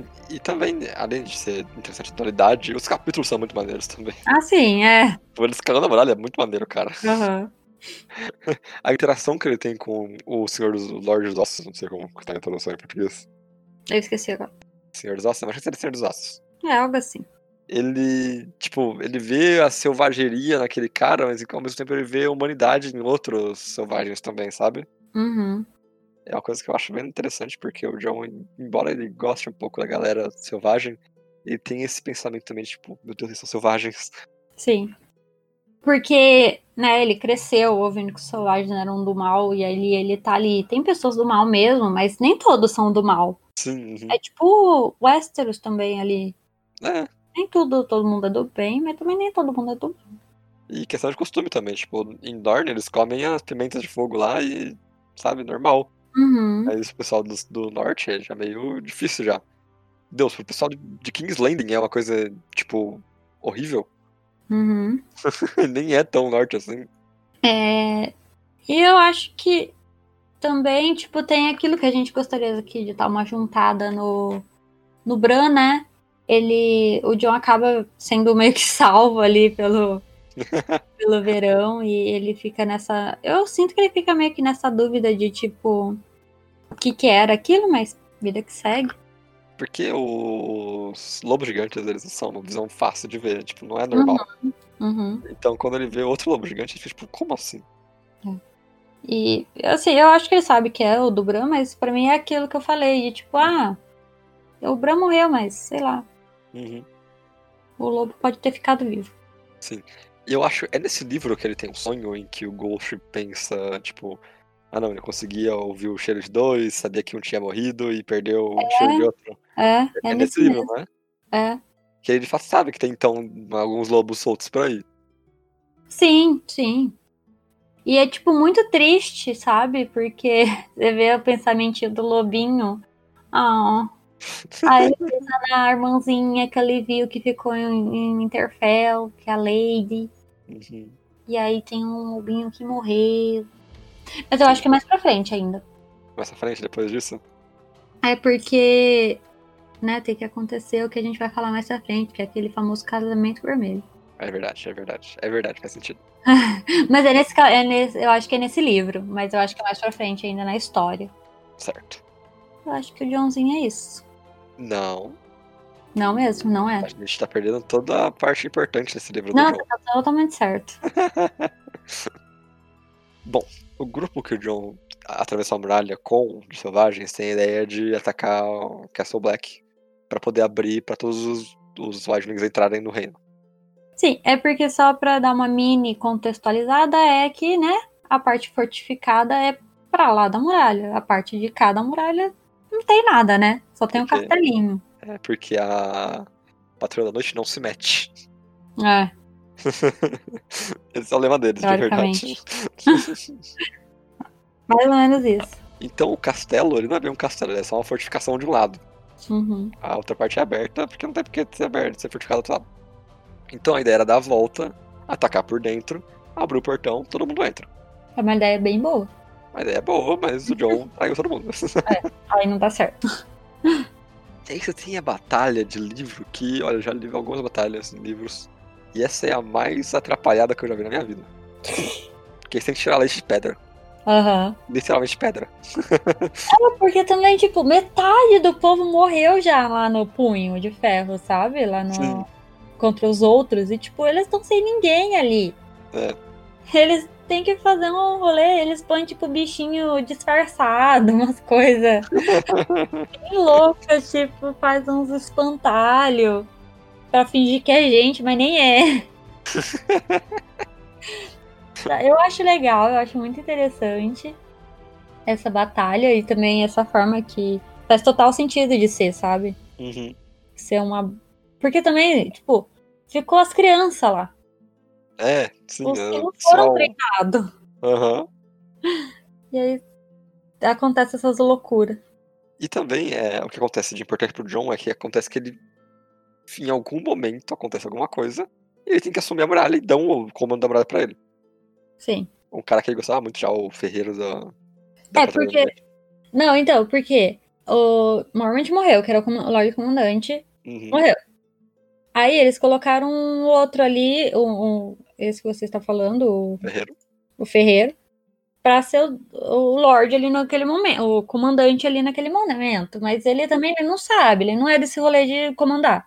Aí ele vai meio que fortificar a passagem ali, sabe? Tipo, a, a entrada. Sim. E deixa o Joe falar, ó, a muralha é sua, se vira. É, esse não é meu rolê, eu vou lá fazer outro negócio. Aí ele acaba morrendo e o John fica ali tentando fazer o rolê todo funcionar. ele acaba fazendo um plano bom de defesa. Uhum. Que acaba dando certo. E ele ganha uma certa moral com a galera da Patrulha da Noite, que viu ele fazendo isso. Certo, moral, porque ele já tá muito zero moral, entendeu? ele tava, tipo, menos 10 moral, agora ele tá com zero. Não, mas é o que faz ele ser eleito depois. Eu acho que toda culpa dele ser eleito depois é que ele conseguiu manter a muralha. Eu já não sei. Ah, é. Não, não, não, não boto minhas fichas nisso, não, porque Hum. o rolê dele ter traído os votos é bem significante. Não o fato dele ter traído os votos, porque isso é bem comum, Sim. né? Ir lá no treco da topeira lá. Mas foi com uma selvagem. Aí é um rolê um pouco que as pessoas não gostam, entendeu? Entendi. Mas enfim, mais pra frente, quando ele for eleito, a gente discute um pouco mais sobre isso. Beleza. E o que que acontece de tão, tão importante aqui, de assim, extrema importância? A Ygritte morre. É. E eu acho que isso é importantíssimo pro jogo. Eu quase chorei nesse capi- esse capítulo. Não, mas eu acho importantíssimo mesmo. Eu quase que chorei lendo o capítulo. Eu também é, acho também muito legal e que, tipo, muito legal não, né? Mas interessante pro personagem que ele olha. Ah, essa flecha não era minha. Isso eu achei genial também, cara. Não foi ele que matou ela, Eu sabe? achei muito legal. Mas ele ficou com aquela dúvida, ele ficou com medo. Uhum. Eu acho até que se tivesse sido ele, nossa, é, Hip John, sei lá, É, ele não ia ia. muito Ele, ia- ele não é o tipo de pessoa que ia superar uma coisa assim, sabe? Uhum. De ter matado ele. Ele não superou ela morrer? Ele não vai superar se ele tivesse matado? Basicamente. Mas aí agora eu acho que é isso.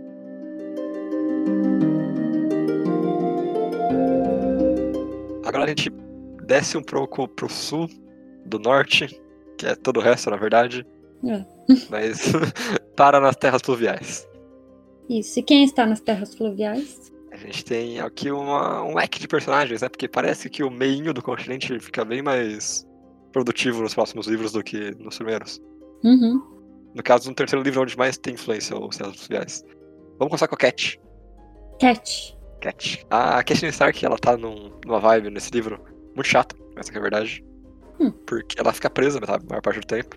É, porque só, né, voltando um pouquinho na história, Catelyn solta aquele famoso Jaime Lannister, que é prisioneiro mais requisitado de todo o Westeros. É Ela verdade. vai lá, ah, olha umas voltas aí. Não é bem assim. Eu- eu- eu- o pensamento dela Hum. até que faria sentido. Ah, mas é meio bobo, né? Não, se fosse o Ned, se fosse o marido dela tava preso e alguém soltasse falando, ah, traga meu filho de volta, ia acontecer, com toda certeza. Uhum. Mas é, o- é o Kingslayer, tá ligado? É. É o homem sem honra. Exatamente. Como que você acredita? Ela fala, ai, mas eu acredito no Tyrion. Pior ainda. Sabe, nenhum nem outro aí vale a pena acreditar. Mas ela solta o Jaime na ideia de, tipo, ah, você sai e traz minhas filhas de volta e nunca mais levanta suas, suas armas contra a casa Tully ou Stark. No início, o Jaime realmente quer essa, tipo, ah, tá bom, mas depois a gente sabe que ele realmente pega um pouco da, da palavra dele. Não, então, eu acho que ele mais se compadece com o fato de devolver as filhas. Ah, é? Esse negócio de realmente não. Não, é verdade, mas pra frente ele, ele leva um pouco isso aí mesmo. É, tá Mas tipo, ele fala, se não for os Lannister, pode ser essa casa que vassala, nossa, aí eles podem, né? Tipo, a ideia fica meio conturbada, mas eu acho que devolver as filhas, se elas estivessem realmente em King's Landing, ela, ele teria devolvido, sabe? Provável, é provável. De alguma forma, tipo, É. escondido, lógico, porque ninguém ia Sim. deixar. Mas eu acho que sim. E, mas, Mas a- enfim, né? A é, gente a tá falando da Cat. Ela faz isso aí e fica presa no castelo da família dela, que é Corre Rio. Uhum. Não, castelo não é Corre Rio, né? Não, Corre Rio é o lugar. É o Rio, né? Corre Rio é o Rio. Não, mas é isso. Corre Rio é o, o Corre Rio. É isso, tá certo. Ah, tá. Mas o castelo. É. Ah, tá. O castelo chama Corre Rio? Uhum. Dá medo sem, sem criatividade, mas tudo bem. É, que é um castelo que fica às beiras de um rio gigante. Sim. E ela fica lá o pai dela tá morrendo, conhecendo um pouco o irmão dela, que faz 10 anos que ela não vê. E é basicamente esse é os capítulos da Catelyn nesse livro, né? Sim, ela fica. Nossa, era que dá uma cansada, sabe? Porque ela fica muito no negócio do pai dela, sabe? Aí, Lembrando do ah, passado. Ah, tipo, pode ter pouquinhas coisas ali que é relevante dela lembrando do passado, mas sei lá, não é muita coisa, não. Eu não acho, Aí- pelo menos. É, a gente tem essa coisa de conhecer mais personagens no passado, mas a gente também tem, por outro lado, a exposição do Robbie, como sempre. Sim, que aí é a parte realmente importante dos capítulos da Kathleen Sim. daqui em diante neste livro, né? Ela vai presa, então ela não tinha muito pitaco também pra dar, sabe? Então ela fica realmente vendo o que tá acontecendo. Então, ai, o Rob foi pra Corvabor, Corvabor, sei lá, não lembro o nome do lugar. Aí, ah, ele voltou. Aí, ah, sabe, tipo, a gente sabe detalhadamente o que o Rob faz, mas pela Kathleen. É, e nesse livro também acontece o plano incrível do Robbie de resolver levar a guerra até os Lannister de verdade. Uhum. Ele vai basicamente até Castle Rock. É, E aí que acontece toda a droga, porque funciona o plano dele. sim. Ele ganha de novo a batalha, porque ele é um gênio. Sim, porque ele nunca perdeu e É. perderá mais, porque já era. Mas ele se apaixona e quebra a promessa que ele fez pro Frey. Cara, vamos falar a verdade. Essa é a pior burrice, a maior burrice de todos os livros de Game of Thrones. De, de As Crônicas de Gelo e Fogo. Frogo. Frogo. As Crônicas de Gelo e Fogo. Porque, cara, não tem como. É tipo, era uma coisa muito simples que ele prometeu pro cara. É, vou casar com uma filha sua, ou neta, ou, enfim. Ou os Freys são muito gigantes. Mas ele vai lá e casa com outra pessoa, tipo, ai, cara, que burrice, sabe? Pelo amor de Deus, velho. E, e, sinceramente, eu não sei como a Cat não deu um tapão na cara dele. Sabe, Porque uma coisa assim. o amor. Ai, não, é porque ela não queria fazer isso na frente das pessoas, ele sempre tava com pessoas, é por isso. Ela fala. não posso brigar com ele agora porque ele está sendo rei. Mas se ele não tivesse, ela ia brigar com ele, certeza. Porque isso acarreta muitas coisas, né?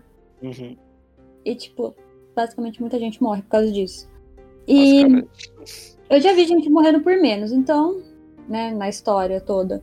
Eu É acho até que é bem válido a Casa Frey ficar brava com isso, sabe? Vai se juntar com os vilões, cara. Ah, não, não, mas tipo, ela, a- a- eles ficarem bravos que ele quebrou essa promessa, porque era uma promessa muito promessa, sabe? É verdade. Ia ter uma rainha ali no, na família, ia ser uma Frey rainha. Agora vai ser Frey nadinha, entendeu? Então, eu entendo, tipo, ficar bravo. Lógico, aliar, se aliar com os Lannisters e os Bolton, e os Bolton com os Bolton e o Lannister, e tudo isso também não é legal, mas... É, eu acho que, já que a gente tá aqui, né, não tem por que ficar... não falar as coisas verdadeiras. Então é, Casamento Vermelho. Falaremos disso. Vamos lá, casamento vermelho. Cara, na série, eu sei que não estamos falando disso, mas foi a coisa mais louca que eu vi em todos os. Eu já assisti muita série na minha vida. Mas isso foi uma das coisas que eu mais fiquei, tipo, meu Deus, que coisa louca, o que, que tá acontecendo? e no livro foi igualmente chocante. E, tipo, uma coisa que eu acho que na série é mais efetiva do que no livro é porque na série você não tem ideia que isso vai acontecer, você não tem nenhum foreshadowing. Uhum. Mas já no livro eles falam isso muito, cara. Ah, sim, sim. É muito na entrelinha que alguma coisa vai acontecer, sabe? É, tava. É, é, assim, muito, muito legal o jeito que ele faz, lógico. Uhum. É, são pequenas diquinhas de tipo timing. Ah, mas a gente vai ter que dar um jeito, né? Tipo, ah, o Jamie falando, dá um oi lá pro meu pai, umas coisinhas É, assim, sabe? E tipo, não, na verdade é mande um oi pros Starks, algo É. assim. Mande meus cumprimentos ao- aos Starks. É. E, tipo, são coisinhas que você vai ver, sabe? Mas você vai sentindo que vai dar merda, sabe? O livro. Porque a Catelyn sabe. Por isso que a gente vê. Sim. Que, que é o incrível também dos capítulos dela nesse quesito, que, tipo, ela sabe que não vai dar certo isso aí. Porque ela é esperta, ela, entendeu? Ela entende das, dos rolês. Tá nesse mundo há muito tempo. É. Ela sabe, ela vê, ela olha ali, ó, ó. Esse daqui não sei, já não, não tá muito aliado aqui. Sabe umas coisinhas assim? É isso. Igual mais pra frente a gente vai ver com outro personagem também, que é o John. O- Hum. Enfim, não vamos entrar nisso, mas é a, é a mesma linha, sabe? Você vai Sim. sentindo que vai dar merda. Porque você fez uma cagada, sabe? Uma É. cagada grande pra passar liso assim. Uhum. Não tem como simplesmente vir e falar desculpa. Não dá. fazer isso. E aí acontece o casamento vermelho. Mas o casamento vermelho em si é um acontecimento tão importante que a gente tem, tipo, até um núcleozinho de personagens que se encontram no casamento vermelho depois. A área mesmo ela vai se desenvolvendo pra lá, sabe? Durante uh, Uhum. os capítulos dela. Sim. Então, meio que você tem essa coisa, tipo, realmente foi um acontecimento bem grande que até Daenerys, Daenerys sabiam que isso ia acontecer. Uhum. Só que sem saber. Só. É, ela nem sabia quem era o Rob, por exemplo, mas ela sabia que isso Sim. ia acontecer. E depois a gente descobre também que temos outro personagem que vai saber, que, isso- que sabia que isso ia acontecer, que é o cara malhado. Cara, isso é bizarro. Isso é Eu acho que a gente devia um dia fazer um episódio só de mini teorias legais dos livros, porque É uma boa eu ideia. adorei, eu adorei esse, essa teoria, quem quiser ir procurar. é- Ah, eu acho que não tá por aí, porque eu nunca tinha ouvido falar, então vai ser meio difícil, mas você põe cara malhada, teorias, você vai achar. É verdade. É, mas eu gostei dessa ideia, acho que a gente vai fazer assim um episódio sobre teorias. ser legal, né? Vai ser maneiro, vai ser maneiro. Depois que a gente terminar tudo isso aqui, a gente faz um bônus. Sim, sim. Gostei da ideia. Mas então, o casamento vermelho também, em si, sabe? Enquanto você tá lendo, é incrível. É, é assim, é, eu não sei nem o que falar. É tipo, você vê aqueles personagens defendendo o Rob de uma forma que eu, olha, eu fiquei até emocionada. Tão legal que foi, sabe? Cara, o Great John ele tá com uma mesa em cima do maluco pra proteger ele, sabe? Ai, é muito legal. Fenomenal, cara. É muito legal. Isso eu já prefiro muito no livro, porque na Sim. série eh, meio que não mostra tanto isso. Uhum. Mas no livro, sabe, você vê que aqueles caras estão defendendo. E além de tudo, não só porque é tipo o, o rei deles, mas é porque é um Stark, é o Rob, ele é criança de qualquer forma, sabe? Aham. Ai, eu acho muito legal. O- Mostra o quão bom líder e o quanto os Starks são queridos no norte, sabe? Sim. Que sim. é uma coisa que vai refletir lá na frente. Uhum, De novo. sim.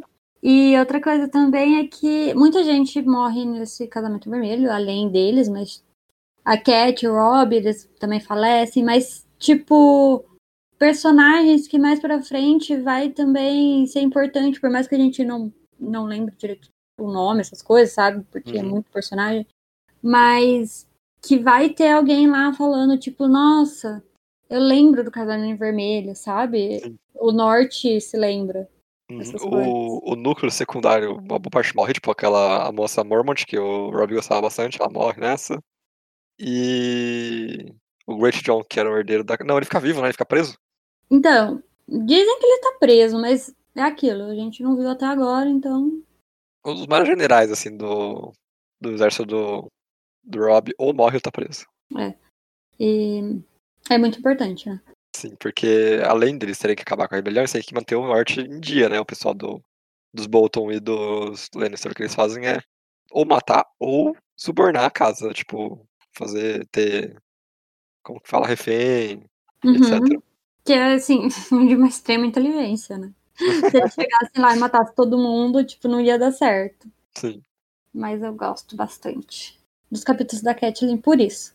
Sabe? só gosto disso no Capuz da Cat. Então, é, é muito chato, uma grande parte, é muito chata. E, mas ah, eu acho que a gente também vai chegando para isso, o jeito que a gente vai ver se desenvolver para chegar no casamento vermelho, muito, muito legal. Sei, entendi. Ah, deixa que falar o, o mais claro, não é possível. E a Catelyn morre nesse evento. Eu falei, Não, você falou, mas eu só quero deixar essa cara. Ela morre, é, tem a garganta cortada de peito a peito. De novo, isso vai ser muito importante mais pra frente. Sim.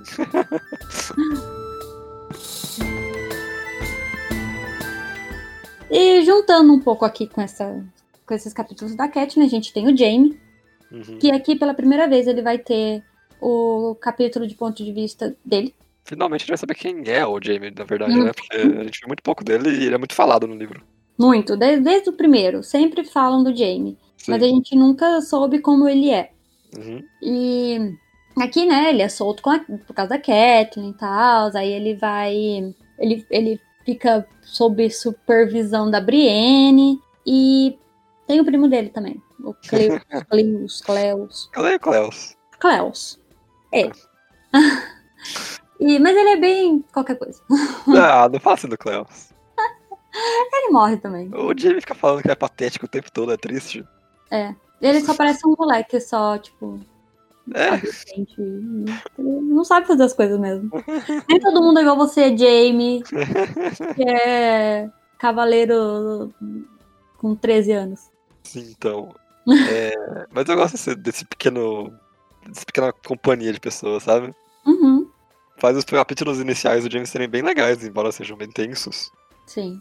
Eu acho bem legal o jeito que ele interage, ou não interage com as pessoas. Aham. É, porque o Jamie, eu acho também que a gente vai ver. Tá, vamos lá. Todo mundo sabe, quem lê o livro ou quem assistiu a série, que depois o James se redime, né? Ele fala, ah, eu matei o rei porque ele ia matar todo mundo, e blá A blá blá. cena blá. mais fantástica de todas, eu acho que era uma das minhas favoritas do Game of Thrones. Mas, não, é ótimo, é ótimo. Principalmente na série, eu acho. Sim, então a série acho que é bem melhor que no livro. É, desse, nesse, nesse, dessa vez eu prefiro, acho que na série. Mas o Jamie não é uma boa pessoa, isso é um ponto, Esse é um ponto. Sabe? Não, não importa que ele salvou um monte de gente, ele ainda é uma má pessoa. Na série acontece o que acontece no livro? Como assim? No velório do. Lógico. Ah, é? Uhum. Ah, então tá bom.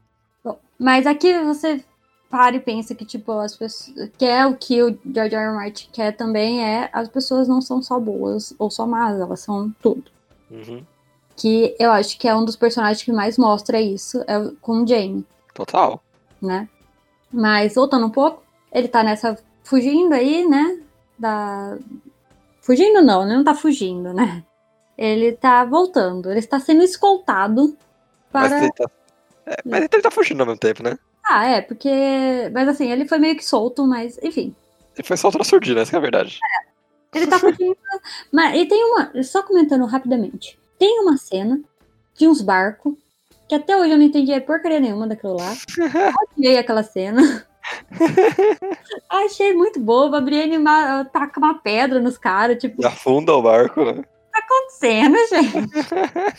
Coisa mal aleatória. Ainda bem que a série tirou isso aí. Essa perseguição de barco aí. Mas enfim.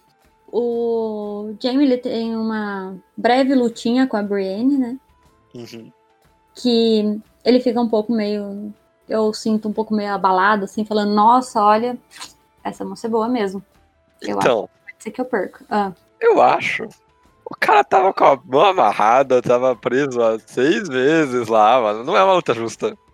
Não, mas tipo, ele. Eu acho que ele vê ali que ela é boa, entendeu? É Ah, entendi. que eu vou falar que também mostra muito da Brienne, que mais pra frente a gente vai conhecer mais dela. Não Sim. nesse livro, mas vamos. É, que ela é boa, sabe? É, ela ganha o respeito, ele o respeito dela. É, Isso. Ela ganhou respeito dele, vamos dizer assim. isso, é. É isso que eu quero dizer. Ele viu, nossa, realmente, moça é boa. Que também é muito importante, porque eles ainda vão ter um casinho aí mais pra frente. Esses dois, eu não sei qual é dois. É, ele foge com ela, ele larga a Cersei.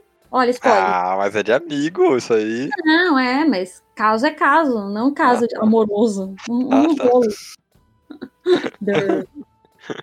E também esse arco inicial do Jamie serve pra mostrar o quanto ele se acha, cara. Porque ele é uma pessoa extremamente cheia de si. Ele se acha muito, Muito. muito. É É, irritante. Mas, ai, gente, é um menininho riquinho, que teve tudo, sempre teve tudo, sabe? E ele ainda é bom em. É verdade, ele é de fato bom, né? Assim, a gente não vê muito ele realmente lutando de verdade Por quê? Porque ele tá sempre preso. Porque quando acontece a gente vê, ele perde a mão, maluco. Ah! Ele perde a mão. Cara, essa foi outra cena que me deixou impactadíssima. Total. A primeira vez que eu vi. Total. Eu não falei, eu não acredito. Eu não acredito, sabe? Não é possível. É, é mentira. E é real, é verdade. Perdeu a mão. Era uma vez a mãozinha dele.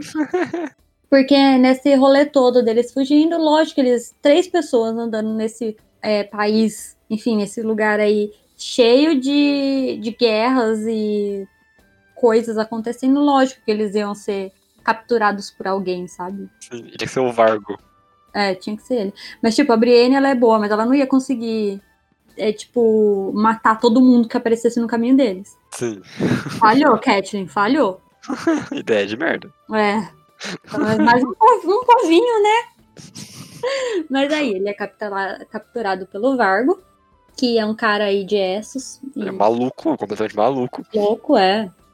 Bizarro, ele é estranho, ele é sádico e tudo mais. Sim, ele e o pessoal que anda com ele. É, lógico. Que é o Qyburn que anda com ele também. Lógico que, que ele também ia estar com eles, né? O, o, o mestre que, que é banido da cidadela porque faz coisas erradas com corpinhos de gente morta, ou viva, ou o que for. E que também tem um teco ali de maluquice nele. Total, mas ele ajuda o Jamie na mãozinha. Sim. Dá certo. Perde a mão? Perde a mão. não deu pra costurar, mas pelo menos não perdeu o braço inteiro. Sim. É... Mas a gente tem essa. Nossa, é gigantesco, cara, o, o arco do. É, mas todos são. Que ele vai preso. É, todos são, é verdade. Aí ele vai preso de novo, né? De novo. Porque esse maluco vago ele trabalhava pro Bolton, a gente não pode esquecer disso. Então, teoricamente, o Jamie tá voltando pra ir pra ser preso pelo Rob. Na, na cabeça dele, sim. É.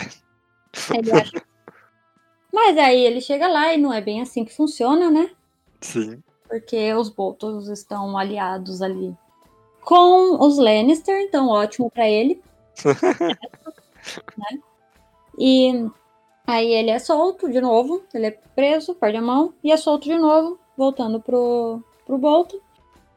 E bom pro Jamie, lógico, né? Agora ele vai voltar para Porto Real com uma escolta toda preparada para ele, né? E nessa a Brienne fica lá com os Bolton. Porque ela não vale nada, na verdade, né? Tipo, então.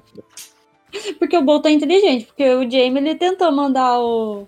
Ah, mas ela é da ilha de das Safiras, sei lá eu. Eles são muito ricos. A família Tar. Tar. Tar. Tarf, né? É, eles são muito ricos, que não sei o quê. Porém, volto no Nine. E daí é por causa da, só das, das praias lá que é bonita. Não tem Ah, nada a ver com riqueza. E aí ela fica, coitada, mano. Nossa, coitada da Brienne. Mete a mulher no, no, no buraco com o urso, né, cara? É, e o. É o Vargo mesmo? Agora eu não vou lembrar quem é ao certo. Tenta, né, fazer coisas com a Brienne. E, tipo, A galera toda do Vargo. É, mas tipo, ela é muito forte. Vamos dizer assim. ela só arranca a orelha do cara e o cara morre. Porque. É o Vargo. É o Vargo. O Vargo morre assim. É incrível, é incrível, sério. E. Mas aí, no final das contas, o Jamie não consegue. Ele não consegue. Ele volta pra salvar a Brienne. Porque não dá. É. Ele gostou muito dela, cara. Muito fácil. Muito fácil. E eles são, tipo, o contrário do outro, né? Total. Que a Brienne, ela salva, ela é honra em pessoa, e ele é tipo, ah, é Não, ele. Ela vive chamando ele de. Oathbreaker. É, de um monte de coisa. Ele de Oathbreaker, eu lembro. É. Não, mas tipo, ele- ela chama ele mesmo de tipo Kingslayer, sabe? Ah, é verdade, é. Todo mundo Na cara. um atrás do outro. É. E ele também, ele se recusa a chamar ela de Brienne, ele chama ela de garota e ela fica muito brava. Eles são péssimos os dois, mas eles são tipo briguinhas e somos amigos. Sim. Aí ele salva ela do urso louco, Mó da hora.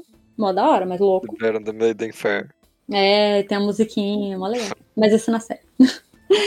No livro não tem música, né? Do... Não, ali tem a letra da música. É, isso. Ah, aí eles chegam, finalmente, depois dessa loucura toda em Porto Real. Onde o Tywin mandou. É, mas aí, só voltando rapidamente aqui, é que a cena que a gente falou no começo dele, na banheira, falando pra Brienne, que ele não blá blá blá blá blá blá. Foi enquanto eles estavam lá com os Bolt, com o Bolton, Sim. né, em Harrenhal. Mas aí, eles chegam em Porto Real e ele reencontra a querida, amada irmã dele. E aí tem que tirar atraso, né? Não. Cara, é tão difícil pra mim. Tem que tirar atraso, Bela, pelo amor de Deus. E tipo, ele chega um pouco depois que o Joffrey morre. Aí ele vai lá ver o Joffrey também. É, durante o. É que ele ficou sete dias de. de... No velório, não foi? Uma coisa assim? Não, esse daí é do pai. Ah, o pai, assim. Mas eles ficam sete dias lá, sabe? Ah, essas Aham. coisas de Sete, sete, sete. sete, sete, é. Mas ele morreu, aí o Jimmy chega e eles estão lá, olhando pro filho morto e fala, ah, por que não? Rola um clima. Mas aí a Cersei também tava afim. Ou se tava, nossa, que ela tava realmente afim. Nossa, ela tava muito afim. Ou se tava. Mas enfim, mais pra frente eu falo mais dessa cena nojenta. Tá. E uma coisa também, né? Mais uma coisa também, porque tem muitas coisas também nesse. Muitas coisas também. Aliás, o título do podcast podia ser especial Off 3. E muito, além disso, Mais uma coisinha. mais uma coisinha. Porque que eu acho que é realmente importante pro personagem é que ele recebe a. Vamos lá. O Tywin, ele, né, fez duas espadas da espada do Net. Ned, que era gelo, aí dividiu, aí fez a matadora de blá blá blá blá blá, que nome aleatório que o Joffrey deu. Nome Ed que o Joffrey deu. Hã?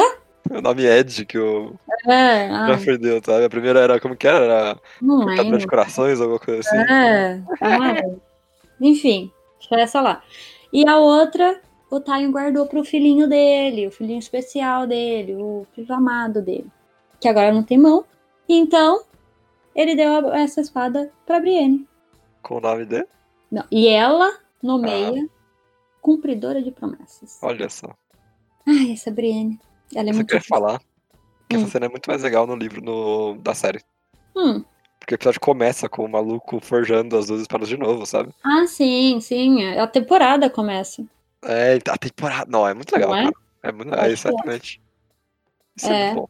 Mas é porque na série, é me- é, no livro, é bem mais difícil, porque fazer, as- é, mexer, né, mudar, enfim, aço valeriano é muito difícil. Na série eles só fizeram ficar legal, entendeu? Lá eles mostram que, assim, não é qualquer um que mexe nisso daqui, não. É, o Tywin contrata o maluco lá, né? É. E mesmo assim o cara demora, não tem essa coisa bonita de só jogar a aguinha, a, a, o metalzinho e pronto, fez. Sim. Mas eu acho que pro Jamie aqui, o que a gente mais pode pegar dele nesses capítulos, nesses primeiros capítulos, né? Uhum. Do personagem, é ele é muito metido, você acha? Sim, Ele pode ser bom, sim, se ele quiser, sim. e ele pode ser um completo idiota. Ele é um idiota, eu acho que ele é burro, na verdade. Ele é burro, mas ele é escroto, entendeu? Sim. É isso, Uhum. essa palavra. Ah, tá, entendi. Mas você pode quase gostar dele quando ele conta toda aquela historinha, você quase cai nessa. é verdade. É, mas eu, eu gosto muito dos capítulos dele do, do quinto livro. Hum. Que ele tá conversando com a galera lá do. Que ele Uhum. volta nas Guerras Sociais, eu gosto muito dele. Uhum. Acho bem legal. Acho que é isso. Continuando ali na, nessa galera que fica nas terras fluviais, passando por rio, passando por pequenas vilas. Já tem a Arya Stark, que dessa vez tá com a galera da Irmandade Sem Bandeiras, Uhum. a galera do Beric. Sim. Só que mal sabe ela que é a galera do Beric. Porque ela tá com os três aleatórios. É, é, isso. Ela é meio que. Ela acaba o último livro fugindo, né? Sim. Ela foge. Pra onde foge? Só foge.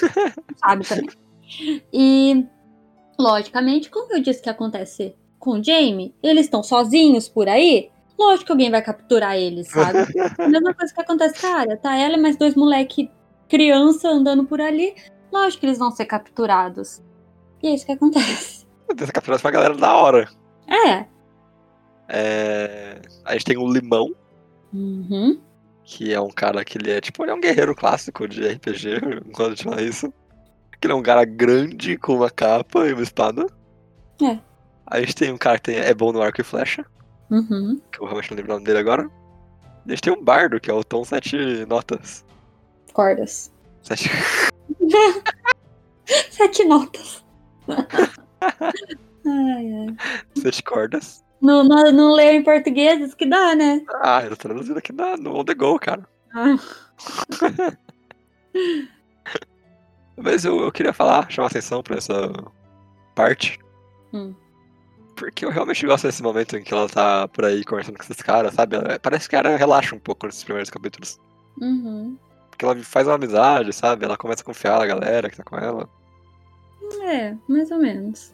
E a galera que ela tá também, ele me lembra muito Mist Barney. É, agora lendo parece que sim. Lembra muito A Mist é a menina. né? Ela não confia, mas tem que confiar, sabe? Sim, eu, eu gosto muito desse começo. Uhum. Eu gosto muito da organização da Armadas Sem Bandeiras, então já sou um pouco. É, você sempre gostou, então. Sim, Você sempre gostou da Irmandade Sem Bandeiras. Aqui que tá, tá mostrando muito mais dentro, né? Que a área tá ali no meio deles. sim. E uma coisa também que eu gosto bastante é que a, a área, ela é a personagem que mais aprende a fazer coisas. Isso é um fato, não, não dá. É verdade. Ela aprende a fazer muita coisa, muita coisa. Tipo, tudo. Até política ela acaba aprendendo um pouco em Harry Hall, sabe? Uhum. Mas aqui ela aprende a fazer as coisas. Ela aprende a prática, é isso que eu quero dizer. Sim. Porque, por exemplo, quando ela tava lá ainda em Porto Real, no primeiro livro, que ela tava tendo as aulas com o Sírio e tudo mais, Uhum. ela teve também muito da parte mais teórica, tipo, ai, seja uma folha, sei lá. Não lembro, né? E, e também um pouco, aprendendo um pouco com a espada e tudo mais. Mas aqui o cara, tipo, tó, aprende a tirar e dá É. o guarda na mão dela. Tó. Aí ele dá uns toques, sabe? Ah, deixa o braço um pouco mais pra cima, um pouco mais pra baixo. Eu acho, eu acho isso muito, muito legal, sabe? Uhum. Que é tipo. Ah, eles estão passando tempo só. Mas é uma coisa que ela tá aprendendo mesmo, que ela pode usar mais pra frente. Que eu acho muito legal. E aí eles estão andando tentando encontrar o Beric, porque ninguém sabe muito bem onde o Beric tá. É, eles saem andando por aí. Na hora que encontrar, encontrou. E eles acabam encontrando o cão em uma cidadezinha. É. Que ele é um exilado. Exilado não, né? Ele é um cara que abandonou, debandou. debandou. É, ele ele só foi embora. Sim. E ele conhece a área já, ele vê a área, fica naquela, tipo, essa é a área. Uhum. Porque até ali ela ainda. Ai, Doninha, Harry. Sei lá, tem um monte de Sim. nome, mas ela ainda não é a área, né? Sim. Eles já sabem que é a área. Já Não, sabem porque. Não, já sabem porque o... tem um cara que tá com eles que trabalhava com o Ned. Ah, então é, é o menino, né? É menino. Isso. É verdade, é verdade. Mas na área e o cão olha a área e fala: Hum, oi, área. Talvez eu consiga um dinheirinho com você, não é mesmo? Exatamente. eles levam o cão preso até o lugar onde tá o Beric, eles conseguem descobrir onde ele tá. Uhum, E acontece a coisa mais maluca de todas. sim. Outro julgamento por combate. Uhum. Mais Sério? um, no meio de um. 400. É... Beric Dondarrion encontrou o cão. Não, não é o Não. Beric. Não é Beric? É o Lore. Ah, é verdade, é verdade. É o Beric, tô só o Beric vestindo o manto do Hilor, né? Meu Deus do fogo. Sim. Uma espada flamejante, nada mais justo. Uhum. Ele perde. É. O Beric morre e o- ele solta o cão. Uhum. Aí, tipo, eles ficam naquela, tipo, caraca, e agora? E aí o maluco. Qual é o nome dele, Isabela, por favor? Calma, Esqueci o nome totalmente. calma. É o Ai, é cara com. T. É com T. Touros. Toros. Toros de mil. Touros. O Touros de Mir. Touros ou? Toros. O Toros. Touros. Ah. Vai lá e revive o cara. Uhum. Pela primeira vez, Isabela? Não. Não, jamais. Quarta vez. era a quinta, eu acho. Era a quinta vez? Aham. O homem imortal. É. Ele vai falando, ai, tem uma vez que furou meu olho, aí teve outra vez que enfiaram a espada aqui, aí outra aqui, aí outra cortaram minha cabeça, coisa. E tá vivão ainda. E vivão e com né? Sem maneira, todo mundo fica tipo, Cur e a área fica em choque. Assim, todo mundo lá meio que sabe já, mas É. a área e cão ficam em. Aí também outra coisa que antes da gente ir pra ela andando com o cão por aí, que também é uma das coisas mais interessantes, mas o Gendry, né, o Crush, o Crush Uhum. fica, ah, é verdade. o Crush fica, ela fica bem triste. Que o Crush Fica, ficou. fica chateada, né? Ela fica assim, eu senti. Não foi junto com eles. Mas o, o personagem do Gendry é muito mais legal no livro. Uhum. Por essa. Não, nessa na série ele tá sendo vendido pra Melisandre, que é- surgiu do É nada verdade, rolê. É. O que, que tá acontecendo? Não. O livro é um pouco mais fiel às coisas da realidade, sabe? Um pouco, é. É, não vai ter um Gendry sair correndo e chegar namorar ali em duas horas. É o que a gente espera, né? Não, não terá. Ah, mas enfim, aí ele fica lá porque ele quer lutar e revolucionários e blá blá blá blá blá. Sim. O outro amiguinho, né, o Torta Quente, vai fazer torta em algum lugar também, em alguma padaria. e a área vai com o cão.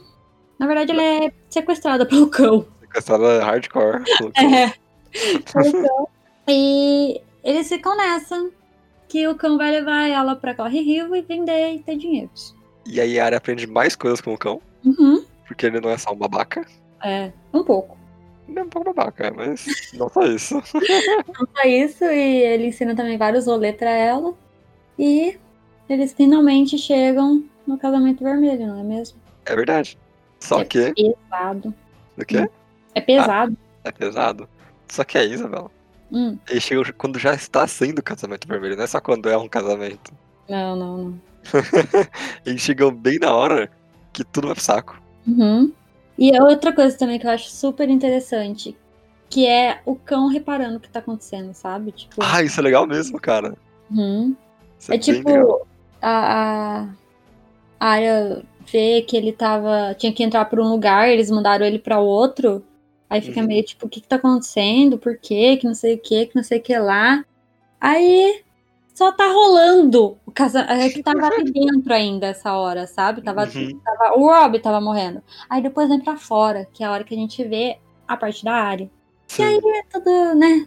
É gente morrendo, aí é lobo morrendo também. Aí, ai, deixa eu dar um minuto aqui pra falar do Vento, Cin- Vento Cinzento. né? Vai lá, fala do Vercinzento. Ai, cara, eu gostava tanto dele. Ele era um dos lobinhos mais legais que tinha. Ah, Fiquei tão triste quando ele morreu. Fiquei quase mais triste do que quando o Rob morreu. Porque, poxa, é um doguinho, ele salvava o Rob, ele, ele, ele era muito bonitinho, ele era grande. gra- Ah, não consigo, ele é muito bonitinho. mas virou a cabeça do Robin, né? Que é a coisa também mais legal que tem. Mas os caras os cara não têm noção, né? Arranca a cabeça do moleque e vai pôr a cabeça de um lobo. É muito maluquice, cara. Mas é muito legal. Porque eu gosto dessas doideiras que só pode ter no livro, né, gente? Só no livro, tá bom? Eu não lembro nada de ver isso no. Não, não, no livro. Na Aí real. é muito legal. Mas eles mostram na série. Mostram. Meu Deus, coisa horrível, cara. E é muito legal também. E falando em teoria, Isabela. Ah. Sabe a teoria que falam que o Rob ele morreu, foi pro vento cinzento e morreu de novo? Sei. Louco, né? É, depois a gente fala dela também. Mais Tá pra frente, olha, a gente tá Nossa deixando especial, nossa especial.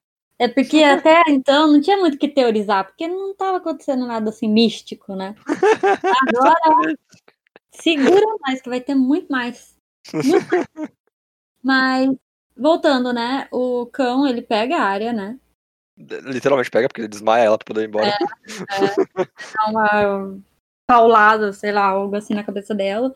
Porque, de novo, o cão, ele pode ser do mal, mas ele não quer que a criança seja morta ali ou veja a família dela morta. Sim. Então ele faz o que é preciso, pega a criança e tira ela dali. Que é uma a galera. né? E matou a galera também, né? Também, mas tipo, é muito legal você pensar que o cão pensou na menina, sabe? Sim, sim, é muito maneiro. É, por mais que ele esteja do mal, mas enfim. Aí tem mais um rolê todo da área indo pra outro canto, o cão também querendo arrumar uns dinheiro, falar, ah, então eu vou levar você lá pra sua tia, né? Algum lugar eu vou arrumar dinheiro, não sei o que, não sei o que lá. Dinheiro. É, ela mata mais uma- um povo no, em um barzinho qualquer aí, porque a área, né, como a gente falou no outro, tá, tô nem aí, vou matar geral. Mas essa galera aí Hum. é porque é o cara que tinha a arma dela, cara. É, isso é muita coincidência, não é mesmo? A agulha estava com ele. Mas, de qualquer forma, eles iam matar eles. É verdade. Mas nessa o cão se machuca Uhum, e dá uma, um ruim, nervoso, é. e ele quase morre, né? Olha, até hoje a gente não sabe muito o que acontece, né? É verdade. O que aconteceu com o cão. E nessa a gente já não vê mais ele, já era. Acabou o cão. A área abandona ele e vai pra uma. um porto. Uhum. Pra ir pra Bravos. É. Pode já saber o que acontecer. E aí é isso, na verdade. né? É, acaba com ela indo. Indo pra Bravo. Sim. Foi até fácil pra ela achar um, um barco Bravose, né? Então, né? É que tinha. Ah, como fala? Ele tinha moedinha. Não sei, mas Moedinha mágica. magia mágica. E foi pra Bravos e é essa área que a gente tem no livro.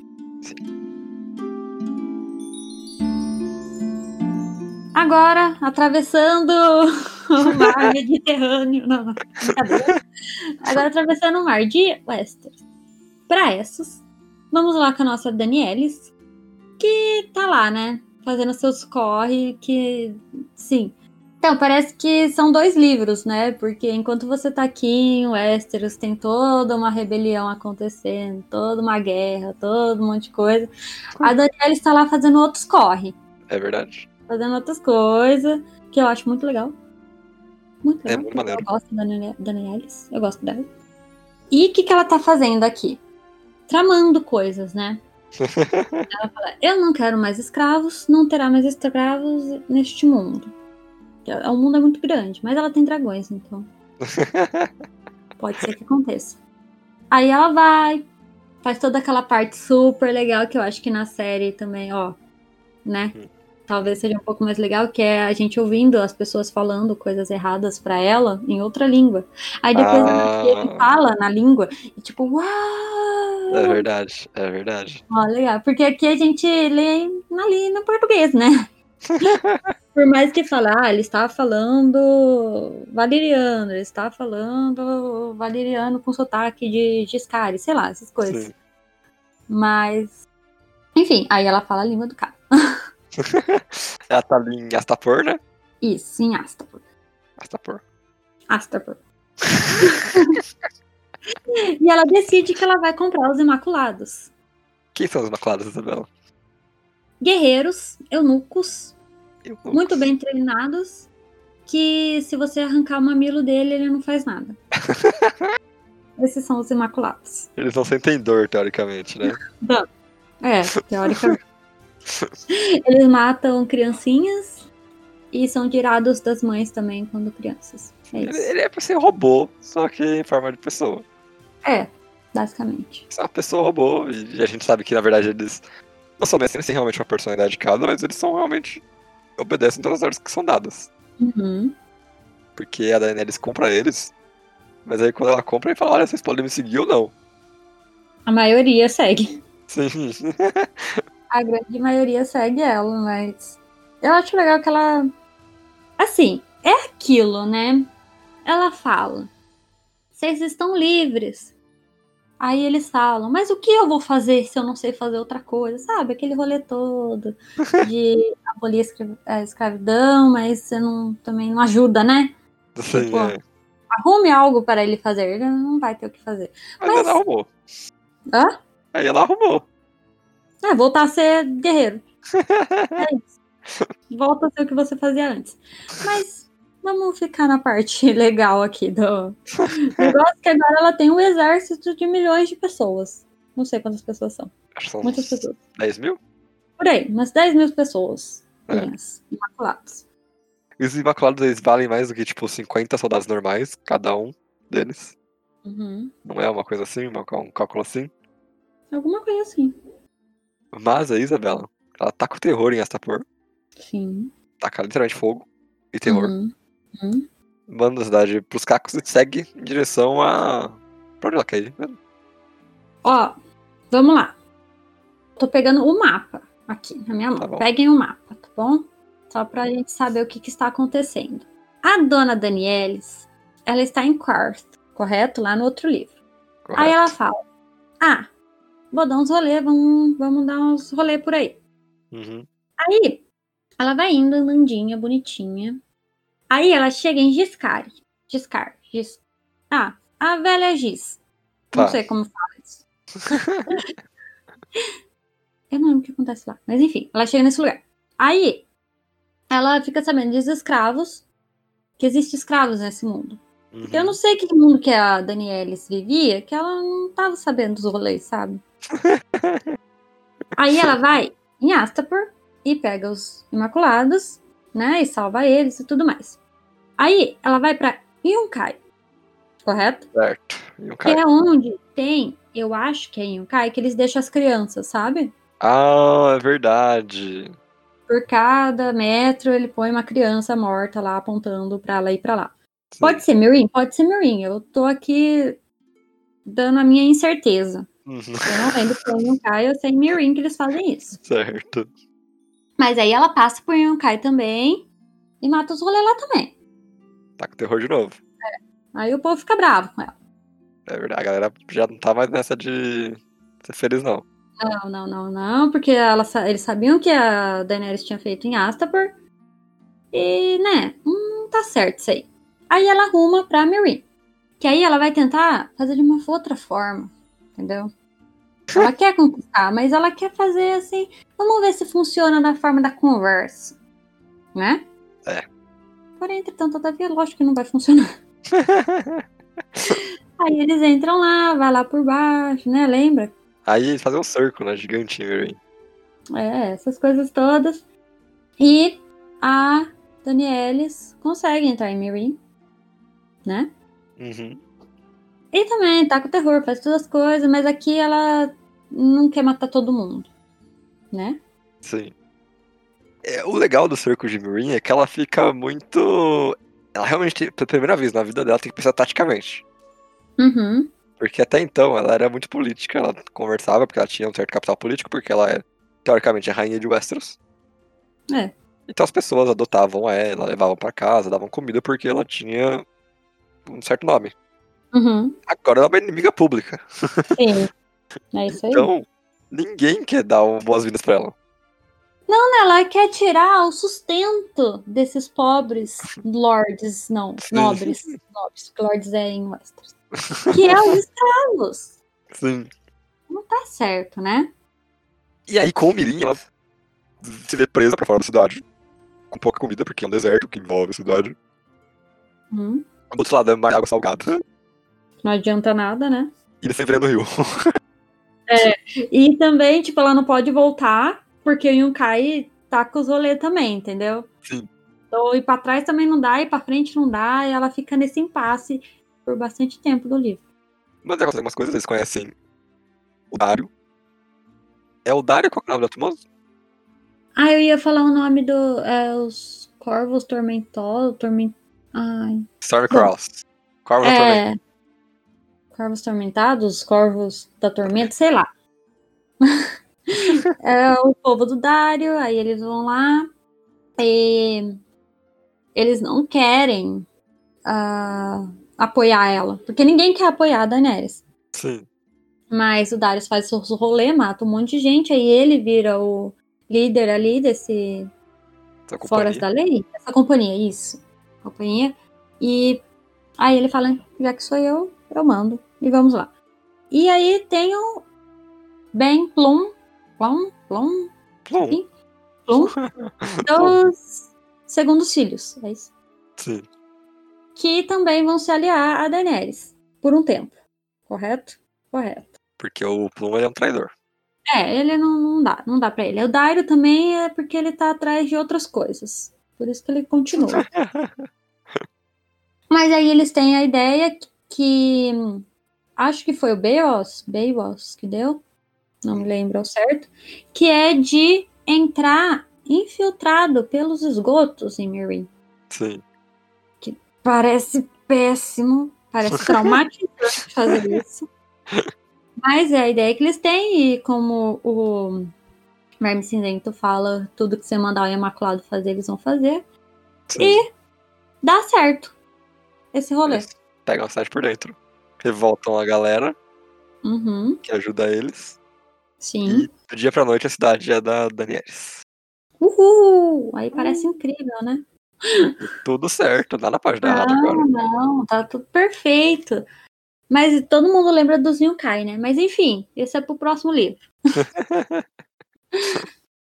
e uma coisa também que é realmente muito importante é que é neste momento da vida que a Danielis ela descobre que o informante de Westeros que tava informando a- sobre as coisas que ela estava fazendo e tudo mais era o Jorah Mormont. O urso dela.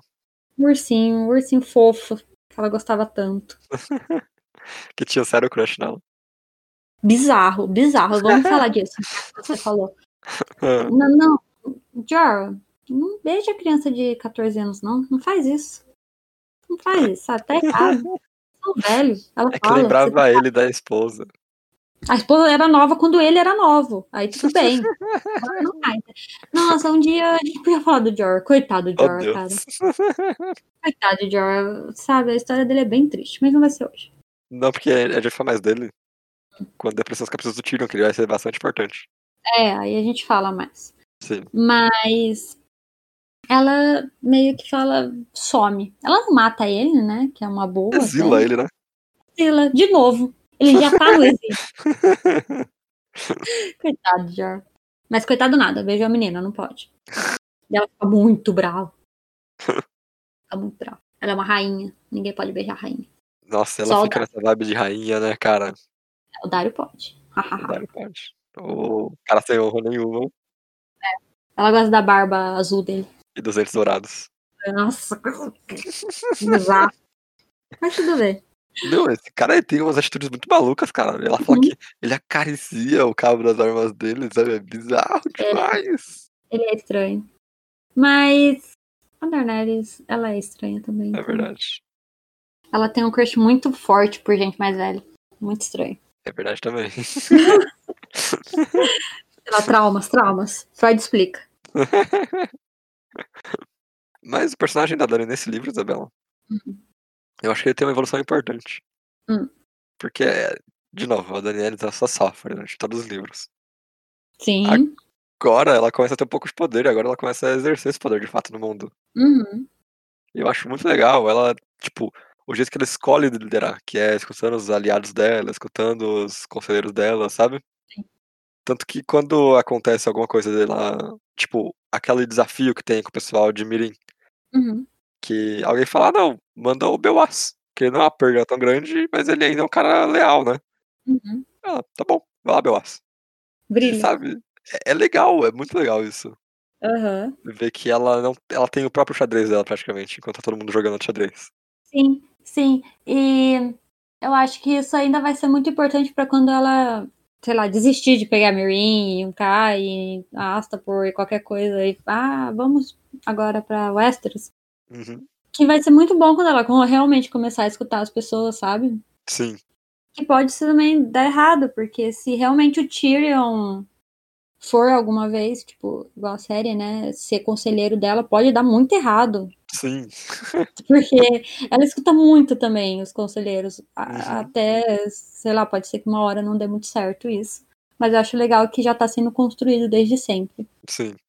Muito legal. E mais uma coisa, a gente fala dos dragões. É. A gente não pode deixar de falar dos dragões. Os dragões continuam inúteis. Ainda porque eles são jovens, né? Ainda são jovens dragões, inúteis. Assim, ele mata o cara lá do. de Astapor, né? É. E é isso. Mas não são armas de guerra ainda, como a gente que eles Não. sejam. Ainda não. E vai demorar, eu acho. Acho que só pra frente que ele vai. Que eles vão ser realmente úteis. Ah, não, já. Ali no Winds of Winter já tá pronto, já, eu acho, hein? Hum, ainda não. Acha que não? Não, porque. Isso aqui não é nesse livro, mas enfim. Porque Ah, ah, eu não acho ainda que a Daniela sabe lidar com eles ainda. Entendi, entendi. É, não mesmo. Mais pra frente, talvez ela aprenda melhor. É verdade. Bom, então, para Danielis, a gente tem ela realmente governando alguma coisa e não só aqueles meia dúzia de Dotrax. Sim. E realmente conquistando uma cidade. Que é Que bem legal. ser- É. E é só tipo um degrauzinho para ela chegar e conquistar um continente inteiro, que é Westeros. É. Estou aguardando. Eu acho que a gente, não nesse livro ainda, eu acho que a gente tá meio cedo pra conversar sobre isso, porque a gente nem conhece os personagens ainda, mas eu acho que vai acontecer uma coisa meio Stannis e Renly. Eita. É. Bom, mais pra frente, então. A gente toca nesse assunto de novo. Então, eu acho que da Danielis é isso, né? De todos os personagens é isso. Olha só, Finalmente. acabamos, acabamos o mundo. Amém.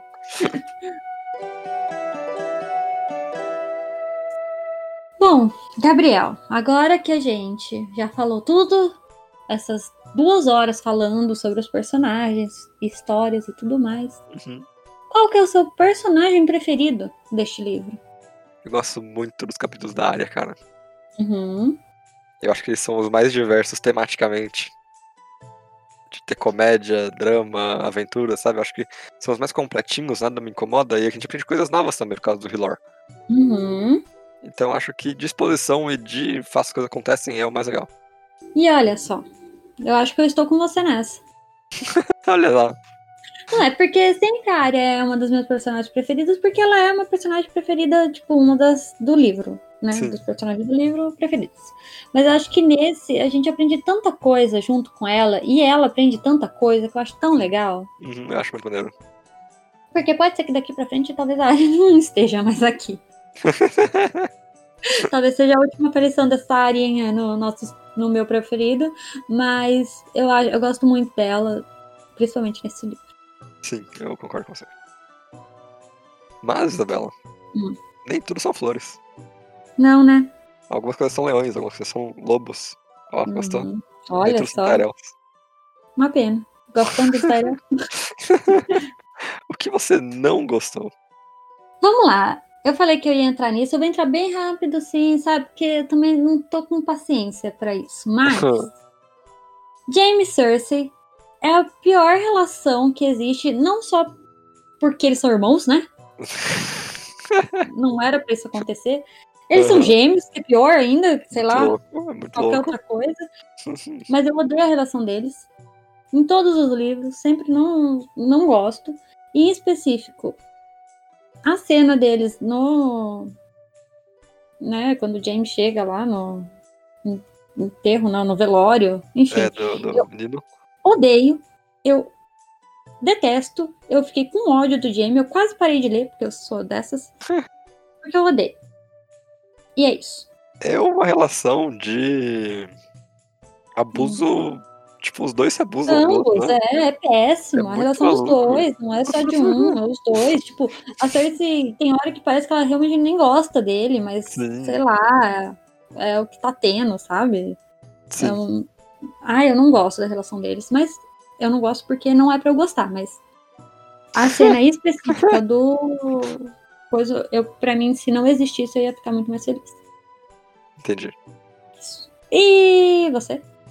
Cara, eu acho que os capítulos dos Davos presos são insuportáveis, de longos e chatos. Uhum. Sim. Muito chato. Isso que eu falava, hein, no começo. Quando a gente começou a ler curiosidades aqui. Ah, eu- todo mundo fala que os capítulos do Dava é chato. Olha só, o Gabriel sempre falava, não, não é, não tem como, é o personagem Bola preferido. demais. Difícil, difícil. Mas é chato. É chato que dói. Bom, agora num âmbito geral, Uhum. qual é a coisa que você mais gosta nesse livro? Cara, eu acho que a gente descobrir mais sobre a Irmandade Sem Bandeiras, a gente souber sobre o Beric, o Touros, a galerinha do Limão e tudo mais, eu acho tão legal. É realmente o que eu mais Uhum. gosto. Concordo, é bem legal mesmo. Olha só, você também acha a coisa mais, mais legal do livro? Não, Mas o que você acha, então, a coisa mais legal do livro? pra mim é o casamento vermelho. Sim, eu sou dessas. Gosto de sangue, gosto de ler de sangue, go- gosto. Gosto. É legal. Gosto. Ai, como. Ai. Sabe, assim. é, na, na, na série é um pouco mais impactante porque tem criança sendo esfaqueada na barriga. É, mas o livro é muito legal também. Eu gosto muito dessa parte. Mas é, o, o Casamento Vermelho é realmente uma parte muito interessante do livro. Uhum. Primeiro que a gente vê, tipo, três capítulos dele. Sim, de forma É. diferente. Sim. E segundo, porque é tanta coisa acontecendo ao mesmo tempo que eu acho tão divertido. Uhum. hum, Chocante ao mesmo tempo. Sim, sim. Eu gosto bastante. E vamos fazer uma menção honrosa aqui pra batalha do Oberyn contra a montanha. Nossa, sim. Sim, Menção total. honrosa, menção honrosa. Mas eu, fa- eu já faria minha menção rosa pra outra. Qual? Pro julgamento. O julgamento também? Aham. É bem legal, é bem legal. Esse, esse aqui, eu, eu acho que. Será que esse é meu livro preferido? Eu acho que esse é meu livro preferido. Eita. Louco, né? Pode ser que mais pra frente eu repense e mude, mas até. Desses três, esse é o meu preferido. Sei. Pronto. Não. Faz sentido, faz sentido. Eu acho que a gente pode. Aliás, já que a gente tá nesse ponto, Isabela, Hum. onde você coloca esse livro na sua lista de livrinhos ali? Por enquanto. Ah, primeiro, ué. Primeiro mesmo? É. Favorito mesmo, total. É, aí depois o um, aí Uhum. depois o dois. Ok. Mas não porque eu não gosto do dois, né? É por só listando, porque a gente é bobo, a gente gosta de lista. A gente gosta de lista, é uma coisa nossa mesmo. É. E você? Eu falei a mesma coisa, exatamente a mesma coisa. É, né? Por enquanto, acho que é isso. Sim. Mas esse é bem legal. Com certeza Bom. fica no, nos topos ali. Foi o que deixou a série famosa de verdade, né? Esse livro. Sim, sim. Foi o primeiro livro que chamou muito atenção. Uhum. Porque é gigante. Nossa, é enorme esse livro, gente. É enorme.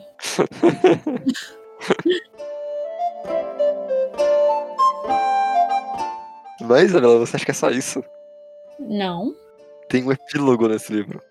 É, porque, gente, deixa eu só contar mais uma coisa. eu sempre coloco epílogo, porque pra mim, todo livro que tem um prólogo tinha um epílogo. É verdade. Mas nenhum dos dois anteriores teve epílogo. Mas Como assim? Aí nesse tem. Uhul, Aleatoriamente esse tem um epílogo. uhul, finalmente. E o que acontece neste epílogo, Gabriel? A gente conhece uma galera. Aparentemente o Beric morreu, já quero soltar isso aqui. Hum, O Beric morreu de vez, mas ele deu a vida pra Lady Stoneheart. Bom, eu não, não sei se eu vi assim que ele Ah, morreu. não? Ele fala que morreu? Ah, o Taurus fala, não, porque aí ele, ele falou, não, a gente precisa. Você precisa tirar minha vida e dar pra ela. Nossa, olha. É porque faz tempo que eu li também, eu não lembro exatamente as coisas que acontecem. Mas, cara. Porque assim, eu sabia que tinha já, né? A Lady Coração de Pedra. Mas, nossa, ver no livro é tão mais legal. Porque. Ai, ca- você pensa, nossa, eles encontram ela realmente lá na sarjeta de um riozinho e com essa garganta cortada. Ela morreu, faleceu, já era. Mas Sim. aí eles trazem ela de volta, sabe? Nossa, é tão legal. E aquilo também, tipo, que eu tava falando do da, da árvore que abre e eles passam pra lá da muralha. Tipo, é uma loucura total. Sim. Você não vê chegando. Eu não, vê, eu não vi chegando a, a Kathleen voltar, não. Nem eu, cara, nem eu. Lendo o livro, nunca. Nunca, É, sabe? Mas é isso, ela volta. eles matam uns freis enforcados, né? Que é o mínimo também, né? Pra ficar certo. Tem que matar mesmo. E uma coisa maneira é que ela tem a coroa do Rob com ela. Uhum. Não, mas toda ela é legal, sabe? Toda Não, a ideia dela. Não dá. A muito. descrição que eles dão pra ela é que ela tava lá, tipo, morta Uhum. e com ódio no olho, sabe? No olhar. Isso é Acho que, gente, ela viu o filho dela morrendo, esfaqueado, sabe? dois filhos dela já tinham morrido, outros dois, que né, a gente sabe que não, mas pra ela sim.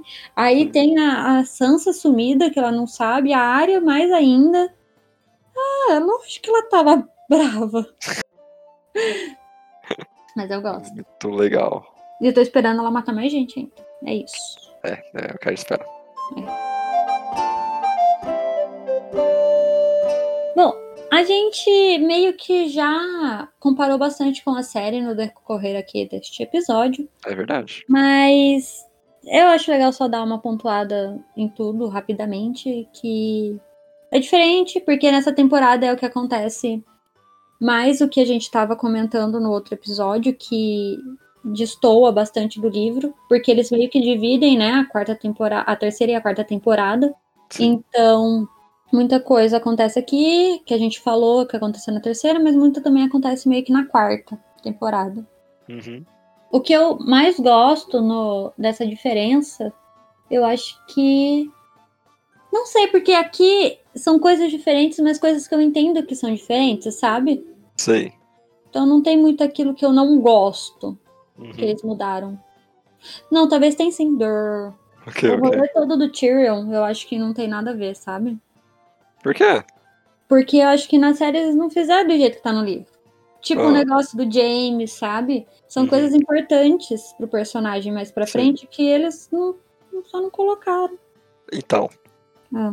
eu vejo de uma forma assim, olha lá.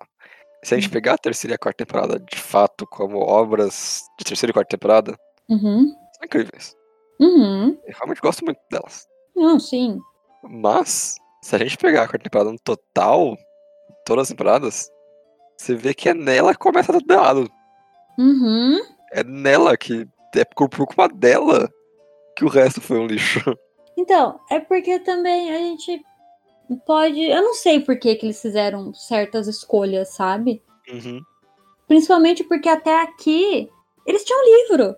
Sim. Porque mais pra frente, tudo bem, né? O George R. R. Martin falhou. Falhou com a gente. Ele devia ter feito os livros antes da série acabar. Sim. Teve tempo pra isso. Teve. Mas aqui eles tinham livro, sabe? Dava pra pegar coisas tipo, por exemplo, não tem como tirar que o, o Tyrion tá com ódio do Jaime pelo que ele fez. Sim. Sabe? Pra depois, na última temporada, chegar e falar. Ai, como eu amei meu irmão e blá blá blá blá blá, sabe? Tipo, umas coisas assim. Exatamente. Não pode também você fazer tudo isso com o Jamie e depois. Ai, mas. Ah, eu vou matar todo mundo. Sabe umas coisas assim? tipo, eu não me importo com as pessoas. É, São coisas que eu realmente não entendo que a gente vai falar quando a gente fizer um só da série. uhum.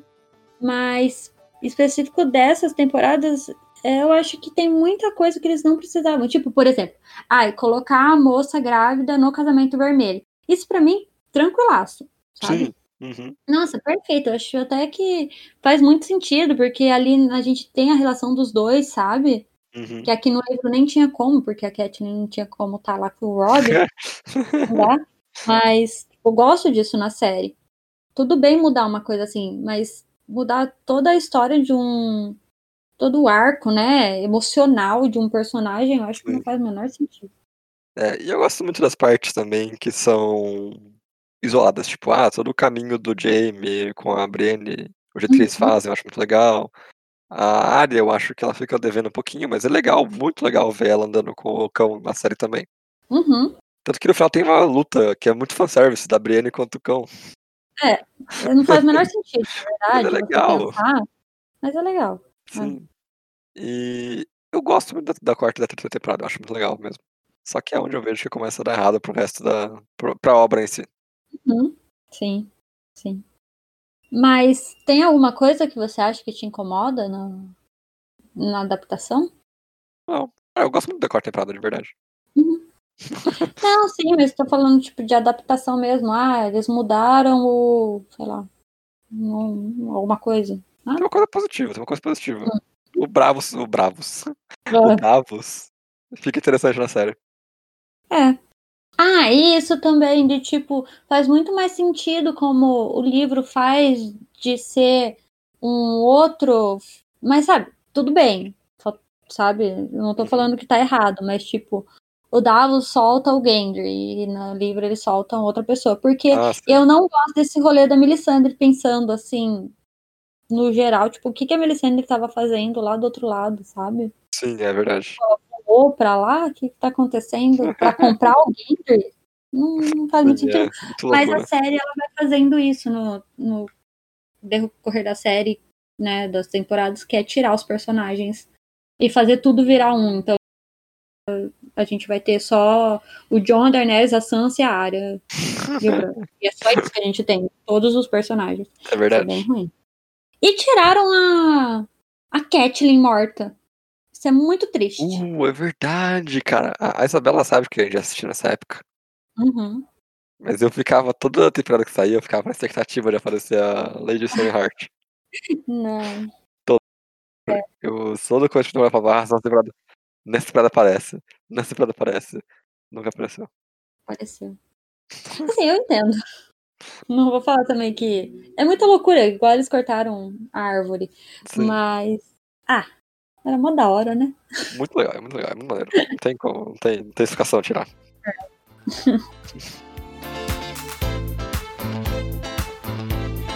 Chegamos ao fim do episódio de A Tormenta de Espadas. O livro mais longo de todos da Uhum. série. O que mais acontece em coisas. Uhum. Nosso podcast mais longo também na história, por enquanto. Ah, é. Mas até o quinto, ah, o quinto livro. Aí Até a o gente vai livro. ver o que vai acontecer. Se você lembra de alguma coisa que a gente não comentou, comentou muito mal aqui, mande seu e-mail para podquartodocasal.gmail.com Ou mande lá no nosso Instagram, que é Quarto do Casal. E segue a gente lá, curte nossas fotos, adivinha o porquinho, Porco. Que mais fofo do mundo. E se quiser mandar alguma coisa lá, a gente tá sempre lendo as coisinhas. Sim, respondendo. Uhum. Então é isso pra essa semana e tchau. Tchau.